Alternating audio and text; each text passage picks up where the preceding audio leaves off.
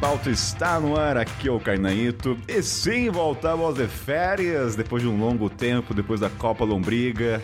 Sentiram saudades, ouvintes? Pode falar que não, pode falar que sim, mas sem muitas delongas. Vamos chamar a bancada, essa bancada mais querida e que é mais ativa desse podcast diretamente, eu não sei a cidade, seu país, Colômbia. Bem-vinda, Ana Sanchez. Acertou o país, querido. Estou na cidade de San Rio, na Colômbia. Muito feliz de estar aqui de volta após férias, nessa pauta que estou ansiosíssima para aprender mais sobre a pessoa que eu converso há quatro anos e esconde história de mim até hoje. Eu tô ficando muito seguro agora nessa abertura. Eu não tava até começar a fazer essa abertura. E agora os, os membros da comunidade vão ter o prazer de ver o background de Lana, assim, a casa que ela tá na Colômbia, é mó linda. Não, eu, eu não sei se eu vou mostrar esse vídeo, William. Eu tô gravando, eu Como tô assim? pensando. Não, você prometeu, você vai mostrar Ó, esse vídeo? tudo Sim, senhor. indica que esse vídeo aqui vai com vídeo para os assinantes do podcast para verem as reações de Kainan. As perguntas que Kainan não quis responder. Sim, Todo as mais 18 Cara, vão todas pra bastidores. comunidade. Exato, as mais de 18 Tô vão pra muito comunidade. desconfortável em saber que isso aqui vai em vídeo pra galera. Mas enfim, diretamente de Maringá, bem-vindo, Willy Barros. Obrigado. Que saudade que eu tava disso aqui. Eu tava falando com o Kainan que eu fiquei assim em luto depois da Copa Lombriga, né? Ficou um vácuo na minha agenda, na, na minha, na minha vida, na minha semana. Cadê a gravação de sete horas falando de comida? Não, não tinha mais. Mas tô de volta, tô feliz de estar Bem, de volta. obrigado por vocês dois toparem esse momento de entrevista de frente com o Caio. Não sei qual vai ser o nome desse título ainda, né? Até lá a gente vai saber. E dar uns recadinhos pra galera, né? Primeiro, eu quero agradecer aos apoiadores que fazem esse podcast manter-se vivo. Aliás, vocês ouvintes, agradeço esses apoiadores que sem eles esse podcast não estaria vivo, viu? e quero adiantar. Ah, e agora uma coisa nova, né? Eu falei lá pra comunidade, colocar o nome na listinha, que agora eu vou mencionar o nome da galera que apoia esse programa, né? A gente tem que valorizar os assinantes. Então eu vou Olha, falar bem, bem Falso Silva, né? Como assim, falso Silva? Não, não era Sim. Faustão que pegava, ficava é, falando o nome Ah, das pessoas? Ah, fulano, sei lá, João da Ah, padaria. sim, sim, sim, sim, entendi agora. Um Fausto, beijo entendi. para ó, Renata Ceribelli. É que, ninguém, é que ninguém fala Fausto Silva, a gente fala Faustão, Willy. Ah, Fausto Eu Silva. sou um cara formal, né? Tu sabe. Ó, mas eu fui lá ver quem são os assinantes mais antigos, né, até hoje, né? Daí, ó, Gabriel Abrúcio. Então, agradecer ao Gabriel Olha! Abrúcio. Olha Olha, só. o menino aí que, participou da Copa Lombriga. Então, um, agradecimento ao Gabriel Abrúcio. Ao nosso querido Feri Farias, nosso cinegrafista do Rio de Janeiro, do projeto Pipa Voada. Lembrando que todos os links do, da Rio da Galera vai estar na descrição, se quiser acompanhar o canal deles, o Instagram e tudo mais. Agradecer também ao Felipe Savieto, nosso menino de Jundiaí. E o Daniel Assis, do Diferentes Poentes, que também tá desde o comecinho, que já é youtuber agora, tem canal de viagem junto com a sua parceira. Então, agradecimento a esses quatro. É sempre quatro cada vez, tá, gente? Não vou falar dez, senão fica muito longo. Então, se você quiser participar da comunidade, o Willy e a Luana também estão lá, comunidade mais ativa desse, desse, pod- dessa podosfera. Podosfera, é. Então, quiser tirar dúvida, quiser saber fofoca, se quiser ver esse vídeo que a gente tá gravando agora, minha cara de reação de vergonha, eu vou ficar vermelho. Enfim, não sei o que vai vir. Mas é isso. Então, entra lá, a paga dois cafezinhos por mês pro Kainan e você vai ter acesso a muita coisa, tá bom? Então, esses são os recadinhos e vamos, vamos direto pro programa, gente? Vamos começar então de frente com. Bora. Então, subiu a trilha.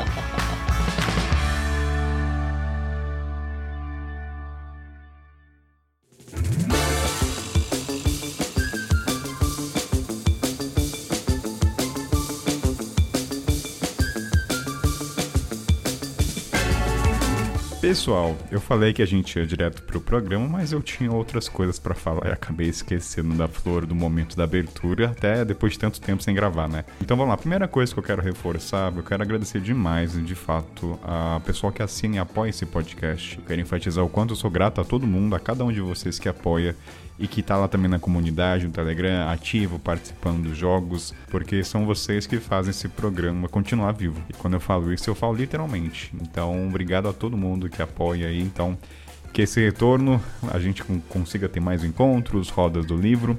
E aproveita a deixa, né? E faça o gancho para você ouvinte que já escuta esse podcast há um tempo, você dá risada com a gente tudo, aprende alguma coisa.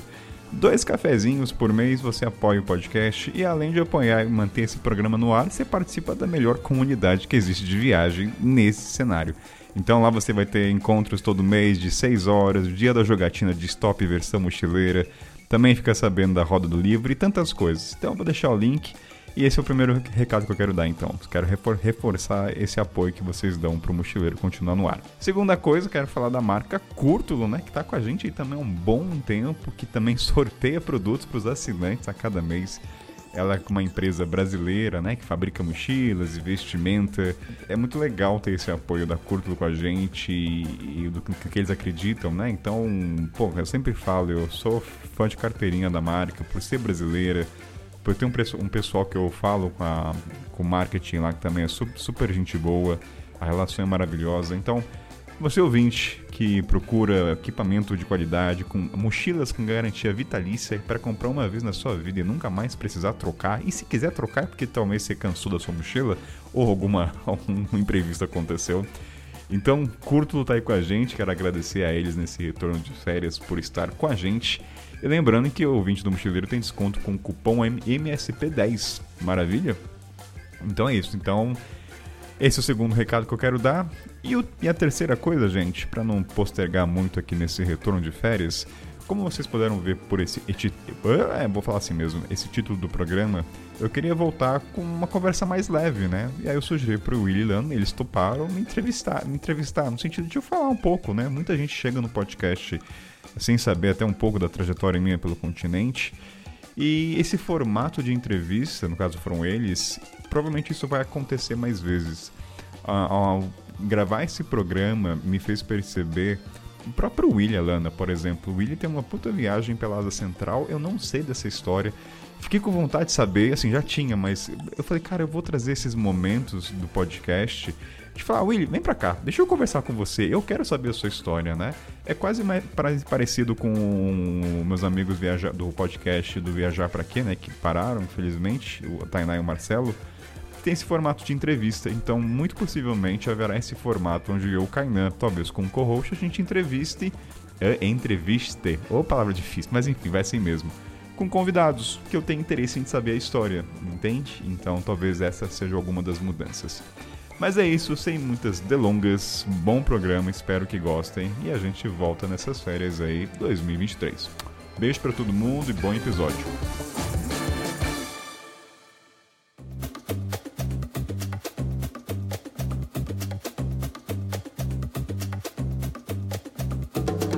Lani Willy, por onde começar? Eu não tenho pauta na minha frente, eu não sei, eu tô perdido. Tá perdido Agora eu jogo na mão de. O jogo virou, não é mesmo? É, hor é horrível. Eu, geralmente eu tenho um caderno, eu tenho pauta, eu não tenho nada na minha frente. Então eu fico meio. Hum. Ó, vamos lá, ouvintes. O que estamos fazendo aqui? Kainan é o host, é a voz, é a alma, é a mão, é a cabeça, é o coração desse podcast. Mas Cainito é uma caixinha que esconde muitas histórias de nós. Tem histórias incríveis que ele não contou aqui ainda e que o meu trabalho do William aqui é extrair a força, entendeu? Segurar o menino na cadeira e colocar alguma é coisa. Arrancar esse, abrir esse baú. Dele essa caixa de Pandora. A força, entendeu? Então, que maneira romântica de dizer as coisas, né? É que Kainan às vezes é um pouco fechado com as histórias, mas tem histórias incríveis que precisam ser colocadas no mundo. E esse é o nosso trabalho aqui. Mas acho que antes da gente falar dessas histórias da viagem, que todo mundo quer saber e tudo mais, Vamos conhecer um pouquinho de Kainan, não é mesmo, Willy? Vamos conhecer quem é menino Acho justo, Kainan? acho, acho justo a gente traçar um perfil dessa persona Kainan aí. Pessoa física agora, né? Vamos deixar o, o, o locutor de rádio de lado e a gente quer saber do Kainan aí. Kainan Ito, o que é, como é que é, é, da onde veio, pra onde vai, o que come. O que come? Hoje, no Mochileiro Sem Pauta. E aí, Kainan, vamos traçar um perfil seu, vai. Vamos começar por data de nascimento. Quando você nasceu, Kainan? Qual é o seu aniversário? para os ouvintes mandarem um buquê de flor para você. Ó, 23 de janeiro de 1990. Então já disse, já meu signo é aquariano, né, que é muito importante para muita gente. Nasci em Taubaté. Eu acho que essas informações básicas, né, que vocês querem. Nascido e criado em Taubaté? Ó, uma coisa que talvez vocês não, é, não, nascido não. Aí começa. Aí começa. É, Onde você eu nasci... Vai, continue. Eu, fui, eu nasci, mas logo quando eu era criança eu fui pro Japão. Então, tem muito tempo eu morei no Japão com meus pais. Inclusive, eu fui alfabetizado pela minha mãe em português. Cheguei a falar japonês fluente, só que pouca gente sabe Sério? quando Nossa. você volta. Sim. Tanto que muita gente fala, quando você volta pro seu país de origem, você não pratica, você perde o idioma, de fato. E naquela época não tinha internet, então eu cheguei a falar japonês. Então, inclusive, um spoiler, vai ter um episódio sobre a América Latina, já falei, cara, eu tenho uma criação japonesa, o meu comportamento é japonês. Eu acho que então, não tem nada eu mais longe, com... literalmente. Disciplinadíssimo. Né? Geograficamente e... É culturalmente. Não, tanto que quando eu falo que eu sou neto de japonês, assim, é muito curioso. As pessoas que são no Brasil não, não olham e veem que eu tenho traço japonês. Mas quem é japonês, principalmente na África, olhava para mim e fala: você tem traço japonês. É muito curioso. Aliás, essa é uma. Ah, aliás, dá um. Eu tenho uma habilidade, até comentei com a Lu, no Lu encontrei com a Lu de Janela Aberta em São Paulo. Ela postou uma foto no Instagram e um amigo indiano dela falou: Ah, esse menino é indiano, não é? Ele falou, cara, eu posso ser. Eu tenho uma pluralidade de identidade, eu já eu sou confundido com israelita, com indiano, Sim. com egípcio. Então, assim, Latino eu tenho uma também. cara de. Latino também, não descarto, tá? Assim, então. Não, não, então mas é isso, é isso. Então... Tipo, você tem muitas opções, digamos assim, para você falar que é. você pode falsificar seu passaporte, tipo, tranquilamente. Se eu for pra Palestina, vão achar que eu sou da Palestina. Tanto que no Egito, acho que nunca contei, acho que, sei lá, se contei, acho que não, mas eu já tive quatro problemas com policiais porque acharam que eu era guia de turismo andando com uma amiga que era brasileira loira, né? Então achava, você é guia. Então, assim, eu posso me parecer com várias nacionalidades. É uma habilidade que eu tenho que eu me orgulho muito. Não, é muito bom isso, é muito útil, muito útil. Eu sei porque eu tô do outro lado da moeda, né? Que normalmente não parece dos lugares e sempre sofre com isso. É. Mas, pô, então, tipo assim, você foi morar no Japão, tá? Mas por quê? Porque, por exemplo, eu, eu acredito que muitos ouvintes ouvem a sua voz aqui e tem você no imaginário. Não sei se as pessoas vão lá pesquisar Sim. no Instagram quem é Kainaito, qual é o rosto dele. Aí, de repente, você falou que mora, mora no Japão e aí você soltou essa informação que, que, sei lá, você tem, é muito ligado à cultura japonesa e falou japonês, e você tem muito da, do, do, do asiático na, na, no seu modo de, de, de ver a vida e encarar a vida. Mas por quê? Por que isso? É porque você gosta ou porque sua família é japonesa? Não, porque meu pai é filho de japonês e, para quem, e dos anos 94 até 97, a moeda japonesa ela, ela era mais valorizada que o dólar. Então, quem viajou no Japão e trabalhou e fez dinheiro lá ficou muito rico. Então, assim, meu pai foi com esse intuito de ir lá fazer dinheiro. Inclusive, ele foi lá também para aprender a mexer com madeira, porque os japoneses são os mais expertos em trabalhar com madeira, como um todo, né? Desde móveis então eu fui na do meu pai. Eu tinha quatro anos, gente. Três a quatro anos. Então, assim, eu não tive escolha. então eu acabei indo com meus pais. Então fiquei um bom tempo lá. Meu pai acabou ficando mais tempo. Inclusive, eu quero um dia trazer meus pais para falarem sobre a China. Eles viajaram bastante pela Ásia em 96. Mas o que você quer dizer com isso? É que você, seu pai é muito rico? não, não, mas ele fez um dinheiro para poder comprar terrenos no Brasil. Porque hoje em dia eu acho que não é tão valorizado e o trabalho é muito extenso, né? São 11 horas. Então foi por isso, resumidamente. Meu pai foi para fazer dinheiro e fez grana e levou os filhos da família junto, né? Então.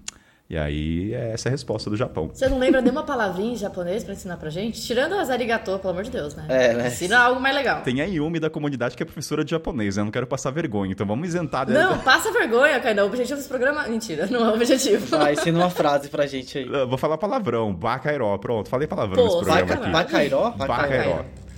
Ou, ou, pode falar kusutare, que é fedido. Kusutare. kusutare.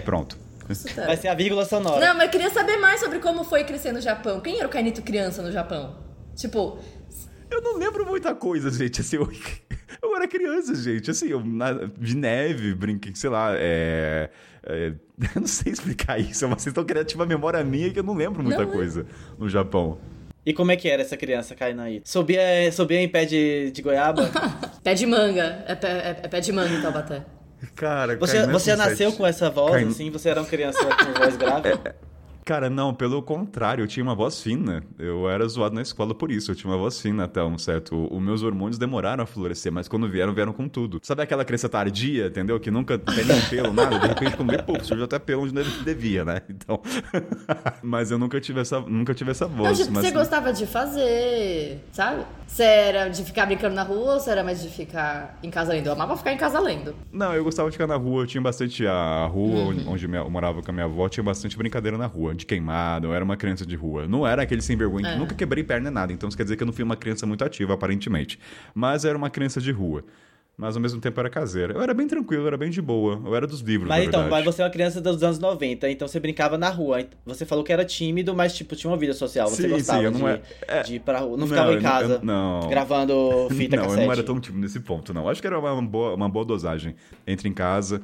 E queira ou não, com, com sete anos eu também. Ah, isso é um, uma coisa curiosa que eu lembrei agora. Porque meu, meu pai é artista, meu pai é escultor, então ele fez muita exposição em, em hotéis pelo Brasil. Então a gente viajava muito pelo Brasil e ficava em hotéis.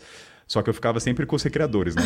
com o pessoal que entretinha as crianças. E eu lembro que para mim isso foi até um pouco de choque de classe, né? Porque assim, eu não sou de família rica, eu sou família classe B, vai, família Mas a gente ficava nos hotéis mais caros do Brasil. Tinha um que até era, acho que é Ilha de Comandatuba, que é a única pista oficial de golfe do Brasil. Era surreal. Então meu pai fazia exposição, só que não pagava nada, mas era uma outra realidade. Eu nunca vou esquecer, cara, isso. Acho que a primeira exposição que meu pai fez no Hilton, em São Paulo, a gente tá falando isso em 99, 98. E eu lembro que a gente foi lá no, no almoço, né? Eu fui ver o menu eu, eu, foi marcante para mim. Eu falei, mãe, por que, que um ovo frito custa 12 reais? A gente tá falando de 98, tá? Aí. Hoje já acho Então, absurdo. daí foi, fui entendendo um pouco esse contraste social, né? Através da exposição do meu pai. Então, eu viajei muito, obviamente de graça, mas tinha 8, 10 anos. Mas eu podia curtir os hotéis, aquelas piscinas. É uma outra realidade. Então, esse é um pouquinho do Kainan. Mas, mas, mas, tipo, você, você conseguia. Você conseguia discernir como é que era esse trabalhado, trabalhado em você? Porque eu fico imaginando, tipo assim, você viajava, aí tinha esse contato com o luxo, né? E você era criança, pô. Então, como é que era, tipo, aí depois você voltava pra sua realidade e, e, e, você conseguia separar isso bem? Ou era como se você fosse, tivesse num parque de diversão, por exemplo? Ou você já tomava aquilo pra sua realidade? Foi confuso não, você? Não, porque eu acho que até meus choque? pais é, me instruíram bastante, eu e minha irmã, não sei, falando por mim, né? Então, eu, assim, eu via que as crianças tinham outras aquisições tecnológicas, tinham condições, aqui eu não estava na minha realidade, tá tudo bem. Porque, assim, desde criança, muito, meu pai fez muita permuta através das obras de arte, desde escola. Então, para mim, já eu entendi. Isso até fez com que eu entendesse o valor de obra de arte, né? Não tive esse problema, eu não via como parque de diversão. Eu entendia que o, o trabalho era meu pai que estava pagando, só que não era o financeiro, né? Não era. Então, foi de boa esse processo. Eu não tive esse. Assim, o choque foi do ovo, que foi a primeira vez que eu entendi por que, que um ovo custa 12 reais. Tá de boa, Carnito? Tá de boa? Tá, tá, tá, tipo, espero que os ouvintes estejam gostando, que é pra ser leve, pra conhecer, então vamos ver o que, que os ouvintes vão. É, conhecer um pouquinho de, de Kainan, né? Agora a gente também quer um pouquinho também pra adolescência, né? E tem uma coisa sobre a adolescência que eu adoro, poucas pessoas sabem, da sua paixão pela astrologia.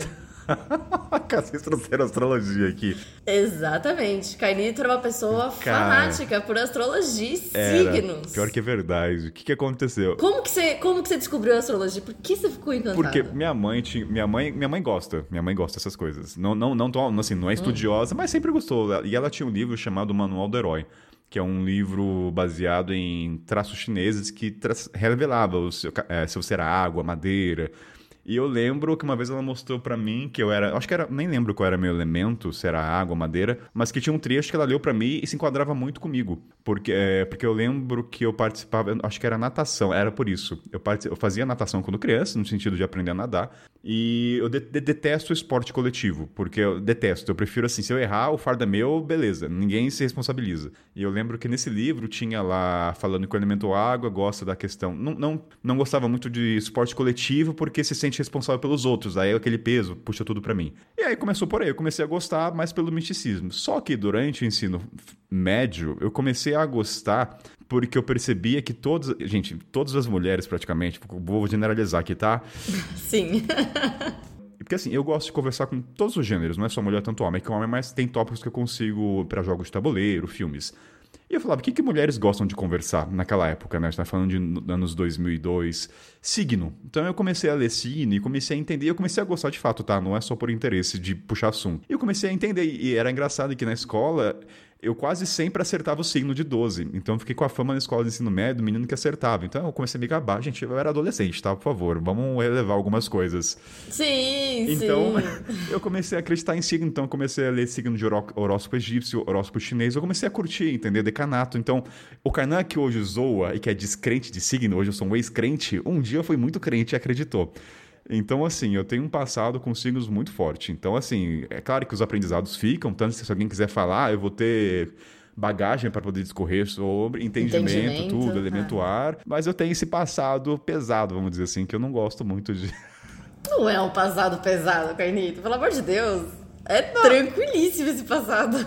Tranquilíssimo esse passado seu. Ah, mas, mas o bom é que surge tópicos. Mesmo que a pessoa não acredite, eu sei que já tive horas que eu tive que ativar um momento horóscopo porque dá, dá conversa. Sempre puxa por alguma coisa. Pode ser um crush que você nunca quer, um dia quer ficar e pergunta o signo. Então o Karna tá aí pra isso, gente. Inclusive, em breve falaremos de crush. Meu mas Deus agora...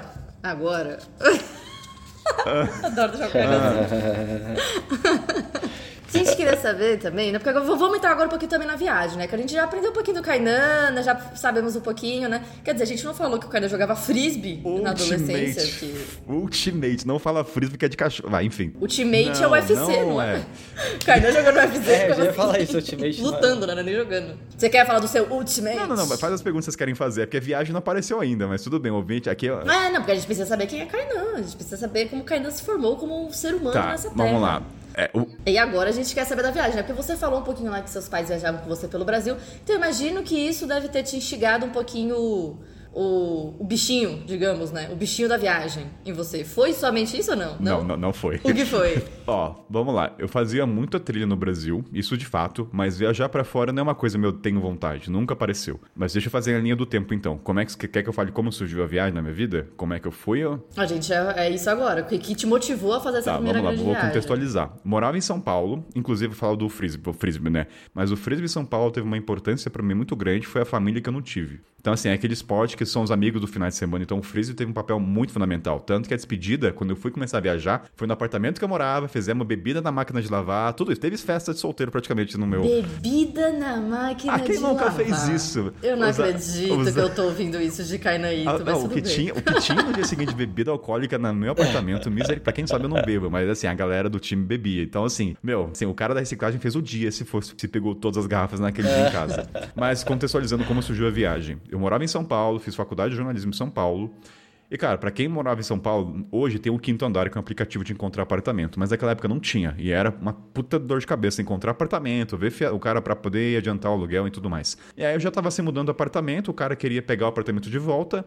E minha mãe sempre me encheu muito o saco para aprender inglês. Minha mãe sempre encheu meu saco. E para quem sabe, eu não gosto de inglês. Não gosto, talvez não gosto da cultura americana, né? Então acho que acabou refletindo um pouco no inglês. Norte, Norte-americana, norte, é. Norte. A, a, cultura estadunidense. Estadunidense, no caso, né? Porque não vamos queimar México e Canadá no, no bolo. E aí, de tanto minha mãe encheu o saco, pelo fato também de pensar em voltar a morar na casa dos meus pais, que naquela época a minha visão era meio que sentido de fracasso, né? Puta, eu vou voltar a morar com meus pais, era o sentimento que eu tinha. Eu falei, vou encontrar um intercâmbio então para postergar, né? Pra ver onde é, sei lá, perdi, tô perdido. Vamos. E aí eu comecei a ver os países. Vamos fugir, tô perdido, vamos fugir. É, o objetivo da viagem do intercâmbio era fuga, fato. Nunca foi. Assim, o inglês era a segunda intenção, talvez, ou terceira. E eu comecei a pesquisar os países. Obviamente, não, a Irlanda estava em primeiro, Nova Zelândia, por, trilha, por ter muitas trilhas, só que passagem é muito cara para lá. Até que o cara que morava comigo no apartamento falou: Cara, África do Sul fala inglês. Aí eu falei: África, ó, pra você ver meu conhecimento na época. A África do Sul fala inglês. Fala inglês no continente africano. Tipo, era, gente, era zero à esquerda, literalmente, sobre qualquer coisa sobre África. Aí eu falei: Putz, fala inglês no continente africano, no caso da África do Sul? Aí vou eu. Assim, é aí que eu vou mesmo. E aí falei: Mãe, África do Sul fala inglês, até a questão era mais barata, mais em conta, então ajudou. E aí, seis meses de intercâmbio. Aí teve toda uma programação. Fiz a festa de despedida no apartamento, que teve lá máquina de lavar com cachaça e tudo mais. O Kleber, meu amigo, fez uma despedida em Taubaté. E aí era para ser um intercâmbio. É aquela frase, era para ser um intercâmbio de seis meses e durou-se quatro anos. Então o objetivo foi a fuga, não foi no sentido de viajar. Então começa por assim. Então, assim, não foi planejado. Foi no sentido, vou para lá, vou ver o que eu vou fazer na minha vida, e quando eu voltar, eu vejo o que eu faço. E aí a vida se apresentou. Se não fosse isso, não teria o podcast, N coisas. Então, o gatilho. Mas foi, foi sua primeira experiência de viagem internacional? Sim. É, é, mas o Japão, assim, eram meus pais, mas a minha primeira é, viagem Japão, foi sim. África uhum. do Sul. Nunca tinha viajado, nunca tinha feito fronteira pro Paraguai, nada. E viajado sozinho foi a primeira experiência? Primeira vez. Também. Tanto que eu falo, cara, não teve nada de preparo pro continente africano. Foi zero preparo. Não, porque, isso que eu falo. Inclusive, também a gente ia fazer a pergunta, né? Se você teve alguma inspiração para viajar sozinho, algum filme, livro, só que você foi tão na fuga que você. Não. nada. Só foi. Nada. Cara, eu não tive nada de inspiração. Eu não seguia ninguém, eu nem tinha Instagram. Tipo, eu comecei a, publicar quando eu tava no Malawi. Isso quer dizer que desde a África do Sul até o Malawi foi praticamente um ano e alguns meses não seguia ninguém. Na verdade, a parte 2, só puxando um pouco, a parte do Instagram começou a surgir porque, sei lá, tem, naquela época, hoje ainda tem pouco, mas naquela época tinha pouca gente viajando pelo continente, então meu, só de você estar no continente as pessoas querem acompanhar, né? E aí acabei com... Aí teve a questão do furto, que fez o aquela coisa, qualquer desastre aumenta. Inclusive conheci o Richard nessa época. Não sei como... O William não lembro, mas não tive inspiração. Nada assim, não lia livro, nada. Foi para intercâmbio, aprender inglês, entendeu? E aí foi. Mas eu, fiquei com a curiosidade, assim, porque eu, minha história é um pouco parecida com a sua. Aí, é, quando virou a chavinha, por exemplo, quando virou a chavinha dos seis meses para os quatro anos, o que fez você, tipo assim, pô legal isso aqui, é possível eu viajar, sair da África do Sul e, e continuar viajando. É, é, o, o que que foi que, que virou isso em você, assim, que você que era possível você vivejar, entendeu? Que não, não fazer turismo pelos lugares. Assim, quando eu tava na África do Sul, esse programa é pra aprofundar, né? Então vamos lá. Eu, tava, eu tinha o visto de três meses na África do Sul. Então eu consegui estender até uhum. seis meses legalmente. E nessa época, eu consegui um trabalho pela escola, eu consegui fazer dinheiro, que essa é a parte importante. Porque assim, quando você vai fazer intercâmbio de um mês ou até um pouquinho mais ou menos, tudo é novo, né? Então, pô, é balada, é barzinho na rua principal e tudo. Rapidão, só um parêntese. Te recomendaram você, é, para você estender seu visto na África do Sul, te recomendaram você sair, passar um tempo num, num país vizinho, por exemplo, e voltar e entrar não, e conseguir não, não, graças a Deus não. Eu fazia isso. não, não, não chegou a esse ponto. Ah, tá. Vamos chegar lá do visto de sair ou não. E aí, qual foi o ponto? Nas, quando eu, como eu ia ficar seis meses, eu falei, vou procurar um emprego. Não, assim, claro que o dinheiro ia ajudar se viesse, mas, cara, ficar na host, na casa da família, é muito tempo, entendeu? Seis meses. Você precisa ter uma, uma coisa diferente. E aí eu comecei a soltar currículo e tudo, só que o país, por questões óbvias, não contrata pessoas de fora, pela questão de desemprego do país, locais e tudo mais. Não, e até também você tava com visto de turista. É, tô com visto de turista. visto de turista você não pode ser contratado. Exatamente. E, cara, eu tinha uma boa relação com a escola. Eu era aquele tipo de aluno de intercâmbio que acaba e fica na escola, na, na recepção, para conversar e pra ajudar. Eu sou essa pessoa, entendeu? Fica lá, ajuda a galera. Aí eu falei, eu vou perguntar pra escola. A última coisa é ou não, não custa, né? Aí falei com a diretoria, olha, cara, não, também pelas mesmas razões, visto turista, a gente não pode contratar. Beleza, fiquei triste, fiquei, porque não consegui nada. Eu falei, bora voltar a estudar na, minha, na casa da minha família. E aí, no dia seguinte, a diretora me chama. Kainan, vem pra sala. Aí, beleza, veio pra salinha lá, né? Aí eu falei, Kainan, a gente pensou sobre você ontem. Seguinte, a gente pode arranjar duas coisas aqui que não é ilegal, mas tá de acordo. A gente oferece duas coisas, porque tem um ponto. Como eu fazia trilha todo final de semana naquela cidade, eu comecei a fazer outras trilhas. Porque Você morava cidade... onde lá? Cidade do Cabo? Não, é, cidade do Cabo. Porque para quem nunca foi para lá, gente, a Cidade do Cabo ela sempre faz duas trilhas. Ou é a Lion's Head ou é a Montanha da Tábua. E, cara, tem muita trilha naquela cidade. E eu comecei a fazer outras trilhas. Eu comprei um livro de guias e comecei a fazer sozinho. E pessoas da escola automaticamente vinham comigo. Sei lá, três, quatro pessoas. E eu começava a levar, anunciar, gente, eu vou pra trilha tal. Vou pegar uma van ou um Uber e vou para lá. E a diretora falou o seguinte, cara, você já faz trilha com nossos alunos. Assim, automaticamente você leva a galera. A gente pode pagar e você oficializa, você só pega a assinatura, tudo da pessoa é, correndo risco, né? E a gente te paga um valor. Aí eu falei, maravilha, eu já faço isso, né? Só que o valor, cara, era muito bom. Era 150 euros por trilha. Nossa. E assim, podia... Oh, louco, campeão! Cara, vou começar a marcar trilha todo dia, né? Gente, vamos exercitar, vamos contar passo, vamos andar na natureza. Teve um dia que eu não dei migué, porque era assim, em tese, qualquer trilha é 150. Então eu podia fazer uma trilha de uma hora que era 150. Tinha trilhas que era o dia inteiro. Aí eu falei, meu, beleza, vou fazer essa trilha. e Só que ela falou limite, três por semana. Então, mas mesmo assim, era quase ah, 150 tá. euros por semana. E ela deu outro. Meu pai amado. E aí... Calma que eu vou abrir a calculadora aqui rápido. E aí ela deu também outro trabalho, só que esse eu recusei. Falou, Kainan, você não quer levar nossos alunos para fazer um tour cervejeiro na rua principal? não vou lembrar agora. Só que eu falei assim, não, esse não, porque envolve. Eu não bebo e eu não quero lidar com pessoas bebendo e aquela rua é um pouco não é perigoso. Não, é. é. Aí. É até a segurança da pessoa, tá de madrugada, a pessoa tá é... bêbada, você tem que cuidar de várias pessoas. É outra, outra questão. E na África do Sul, né? Que é punk. Tô fazendo toda essa construção para chegar ao ponto do visto, né? Que você falou de. Então Sim. eu tava trabalhando, eu tava ganhando dinheiro, eu tava feliz indo na escola fazendo amizade, eu tava curtindo aprender inglês, porque eu vi sentido em conversar com. Tem muita gente da Arábia Saudita, do Iêmen, de Oman naquela cidade. Eu falei, cara, é legal conversar com essas pessoas, porque para mim foi o meu primeiro contato com o mundo árabe. Não, não sabia nada, então aquelas pequenas coisinhas de é, cortar a mão Assim, eu tava naquela parte ignorante de entender, entendeu? Eu tava rompendo todos aqueles estereótipos. Então eu tava feliz. E quando tava acabando e é o jeito mais legal de quebrar o estereótipo. É, eu é. acho que é descobrir na inocência. Eu acho muito, é muito bom. Exatamente. Meus amigos mostrando, olha aqui minha, minha espada de, de ouro que meu pai me deu. Eu falei, cara, que realidade surreal, entendeu? Tipo, queira ou não, a galera que estuda nesses lugares da Arábia Saudita são pessoas ricas. Meu pai me dá um badoque, né? O seu pai te dá uma espada de ouro, que ótimo. Nasci no continente errado. Tipo isso. O máximo que o pai me deu foi um Velotrol. Não, e tinha um menino lá, que é o Mohamed, obviamente, não obviamente, né, mas um dos tantos. O pai dele era. Ele criava camelos de corrida. Então, assim, era uma outra realidade e eu tava apaixonado em entender. Meu Deus! E qual foi o ponto? Eu estava gostando de aprender inglês. Que da hora. Gente, que muito diferente mesmo. Tava fazendo dinheiro. Uh, aí eu falei, o visto tava acabando. Eu falei, não quero voltar pro Brasil nem fudendo. Voltar para onde eu nem sei onde eu vou. Eu tô ótimo aqui. E aí eu tentei de todas as formas estender o visto legalmente, só que não rolou. Aí eu falei, estou apto a sujar minhas mãos. Entendeu? Vou tentar um visto. Nossa. É perigoso. Sujar as mãos na África do Sul, você suja mesmo. viu? Não, e aqui eu vou ser muito sincero, acho legal os ouvintes entenderem o por trás, né? Tipo, então assim, eu estava disposto a pagar propina pra estender e é isso. E aí eu perguntei pra minha host family, a casa de família, se conhecia alguém, tanto que no bairro lá tinha o pessoal da Malásia que lidava com um visto falsi- não é falsificado, mas pagava um policial. Falei, com, falei lá com o pessoal, encontrei lá no barzinho, falei, olha, quero estender o visto. Aí ele deu várias opções. Falei, qual é o mais barato? Ah, mais barato você dá o passaporte pra gente, a gente entrega pra um policial que vai até a fronteira e carimba. Coragem. Aí falei, estou, estou apto a correr esse risco? Estou. Então, paguei lá o visto. Liguei pra minha mãe, isso faltando uma semana pro meu voo de volta. Liguei pra minha mãe todo feliz, Minha mãe, mãe. consegui um visto, vou conseguir estender, ficar aqui, porque a escola ia manter meu trabalho, eu, eu consegui negociar com a minha família. Beleza, faltando uma semana, faltando três dias, chega o cara, o cara que eu paguei e fala, olha, o visto foi cancelado porque descobriram lá com o policial. Você só tem uma opção, você tem o visto de, visto de, qual é o nome? Para tratamento médico, que no caso quer dizer que eu teria só um atendimento na África do Sul. Quebra a perna. Se joga do Então, mas daí eu não estava tão apto a sujar, porque isso viria um médico que também estaria aceitando esse dinheiro. Eu falei, cara, eu tenho meus níveis. Começa um Assim, rolo, né? outro- Começa uma bola de neve. É, daí, daí eu falei, era mais, É. poderia arcar com esse preço, mas eu falei, não, cara, aí tá indo muito, prof- muito fundo e não, vou aceitar. Aí, faltando dois dias pro meu voo de retorno, eu comecei. Eu teve um dia que eu chorei. Eu falei, cara, não quero voltar, não quero voltar, não queria. Aí comecei a pesquisar no Google como viajar barato.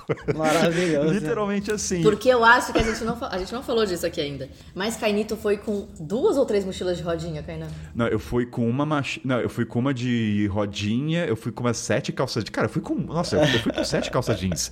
Sete calças jeans. Você tem. Cara, A versão caindo na coxinha que a gente não conhece. Exato. eu levei acho que umas quatro malas ao todo. Foi, foi surreal de bizarro. E aí faltava dois dias, pesquisei como viajar barato. Aí encontrei a Workaway. Aí eu falei, dá, paga um valor, tudo mais, você encontra. Não conhecia. Cara, não, não conhecia ela, não conhecia ninguém de viagem, sabe? Eu tava sozinho, não existia relação com os viajantes. Isso que ano foi? Que ano? 2017.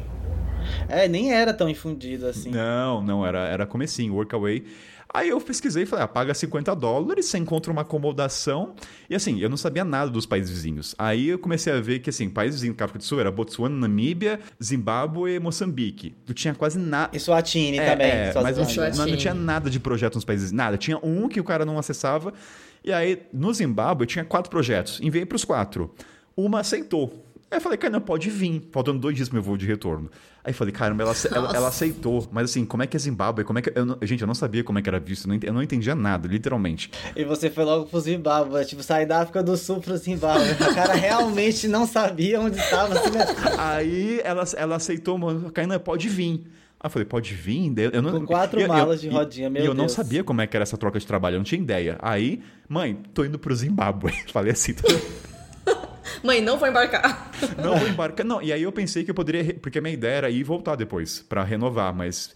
E nesse ponto eu comecei a falar pra escola, gente, tô indo pro Zimbábue. E os professores, não, Kainan, o Mugabe tá lá, país ditatorial, você tá maluco, é perigoso. E, cara, eu não tinha noção, assim, eu, gente, eu era um novato em viagem, eu não sabia nada. E aquilo me acatou muito, meu Deus, é perigoso. Graças a Deus você não sabia nada. A ignorância é o melhor bem. exato. Exatamente. Não, os professores, porque assim, realmente, pra, o Mugabe já é falecido, mas é um ditador que permaneceu muito tempo no poder. E aí começou toda a minha pesquisa de falar como é que eu vi, se é fronteira. E, cara, eu foi assim, aprendizado na prática. Tanto que assim, consegui, é, comprei passagem de ônibus. Minha primeira viagem internacional já foi 48 horas no busão. Então, assim, começa por aí. Sem contar que eu já falei que eu fui preso na fronteira, porque eu falei que era jornalista, aprendizado na prática, né? Aí respondendo a sua pergunta. Resume um pouquinho dessa história pra gente. Você jogou tanto, né? Você jo- Eu fui preso na fronteira. Continuando. É, então, você, você contou, você já, já contei, já contei aonde? Eu vou ter que buscar entre os 100 episódios. Acho que eu nunca tinha contado detalhadamente. Cheguei na fronteira, que é uma fronteira realmente à noite escura, assim, aquele clima nada de acolhimento. Beleza, camisa do Brasil, que é a única pesquisa que eu tinha feito, ah, vai camisa do Brasil. Entrei na filinha lá, o policial viu o Brasil, Brasil, Ronaldinho, aquela coisa de sempre. Aí dei aquele papelzinho, eu tinha visto que você poderia tirar o visto na fronteira, assinei lá, aí coloquei profissão jornalista. A hora que ele pegou o jornalista, a feição dele de felicidade foi assim, de desprezo na hora. Ele apontou pra uma salinha. Aí, puta, eu falei, caramba, salinha. Em qualquer lugar do mundo, salinha nunca é bom, né? Não tem lugar que salinha seja nunca. boa. Na fronteira, nunca. é bom. Inclusive, isso vai estar no livro que um dia eu vou publicar ainda, tá? Tem esse relato. Entrei na salinha, entrei lá, tinha lá a cara do seu Mugabe em todo lugar estampado, me olhando tipo a Mona Lisa, né? Onde você vai, ele vai estar te olhando. tinha uma K-47 na parede ali, sozinha, né? Então eu fiquei meio... Tranquilo, foi normal. normal. Igual uma vassoura atrás da porta, assim, só pra. Só um aviso, Só um só, um aviso. É, é, e aí, sozinho, fiquei uns 10 minutos, chega o cara entra na sala, com aquela solada de bota reverberando pela sala, puf. Então você, aquela voz bem postada, então você é jornalista? Você é da BBC? Você é do qual? Já começou na agressividade. E eu falei, não, não, não. Você passou da Rede TV, né? Aí o cara, ah, de boa, pode. E aí. aí eu falei, não, não, não, não, eu sou só formado. É que coisa, eu sou só formado em jornalismo, eu trabalho com outras coisas. Não, você, tá, você precisa de autorização, porque de fato, na época, jornalista precisava. Ficou me intimidando, ficou fumando seu cigarrinho. Gente, rapidão, muitos eu também sou jornalista, muitos países ainda precisam de visto específico para jornalista. Então, em Cuba, por exemplo, que eu acabei de voltar, tem um visto diferente para jornalista. Aí você mente, entendeu? Você fala que é o quê? Eu, sou tradutora, por exemplo. Eu traduzo inglês para o português.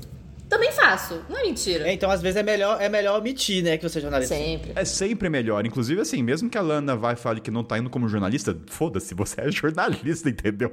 Então ali foi meu erro. Só sei que ele ficou ali me intimidando, intimidando. Aí teve uma hora, cara, não sei.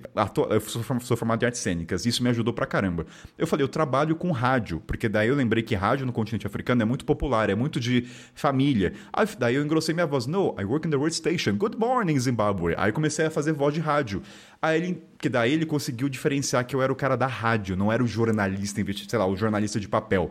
Porque tem o, o jornalista, o cara do rádio lá tem uma outra percepção. E a hora que eu imitei uma voz de radialista, falou, não, you're from the radio, ok, nice. Cara, na hora mudou. Daí eu entendi, aí eu engrossei a voz, passou, e aí, inclusive, o próprio cara lá da embaixada, do policial falou, garoto, na próxima vez que você for atravessar, não fala que você é jornalista. Então, ao mesmo tempo que eu tive medo, eu senti um acolhimento que ele viu que eu não era aquele jornalista babaca britânico que vai fuder a imagem do país. E aí falou, não, você é brasileiro, eu vi que sua voz é boa. Ele falou isso, sua voz é boa. Eu falei, ah, obrigado.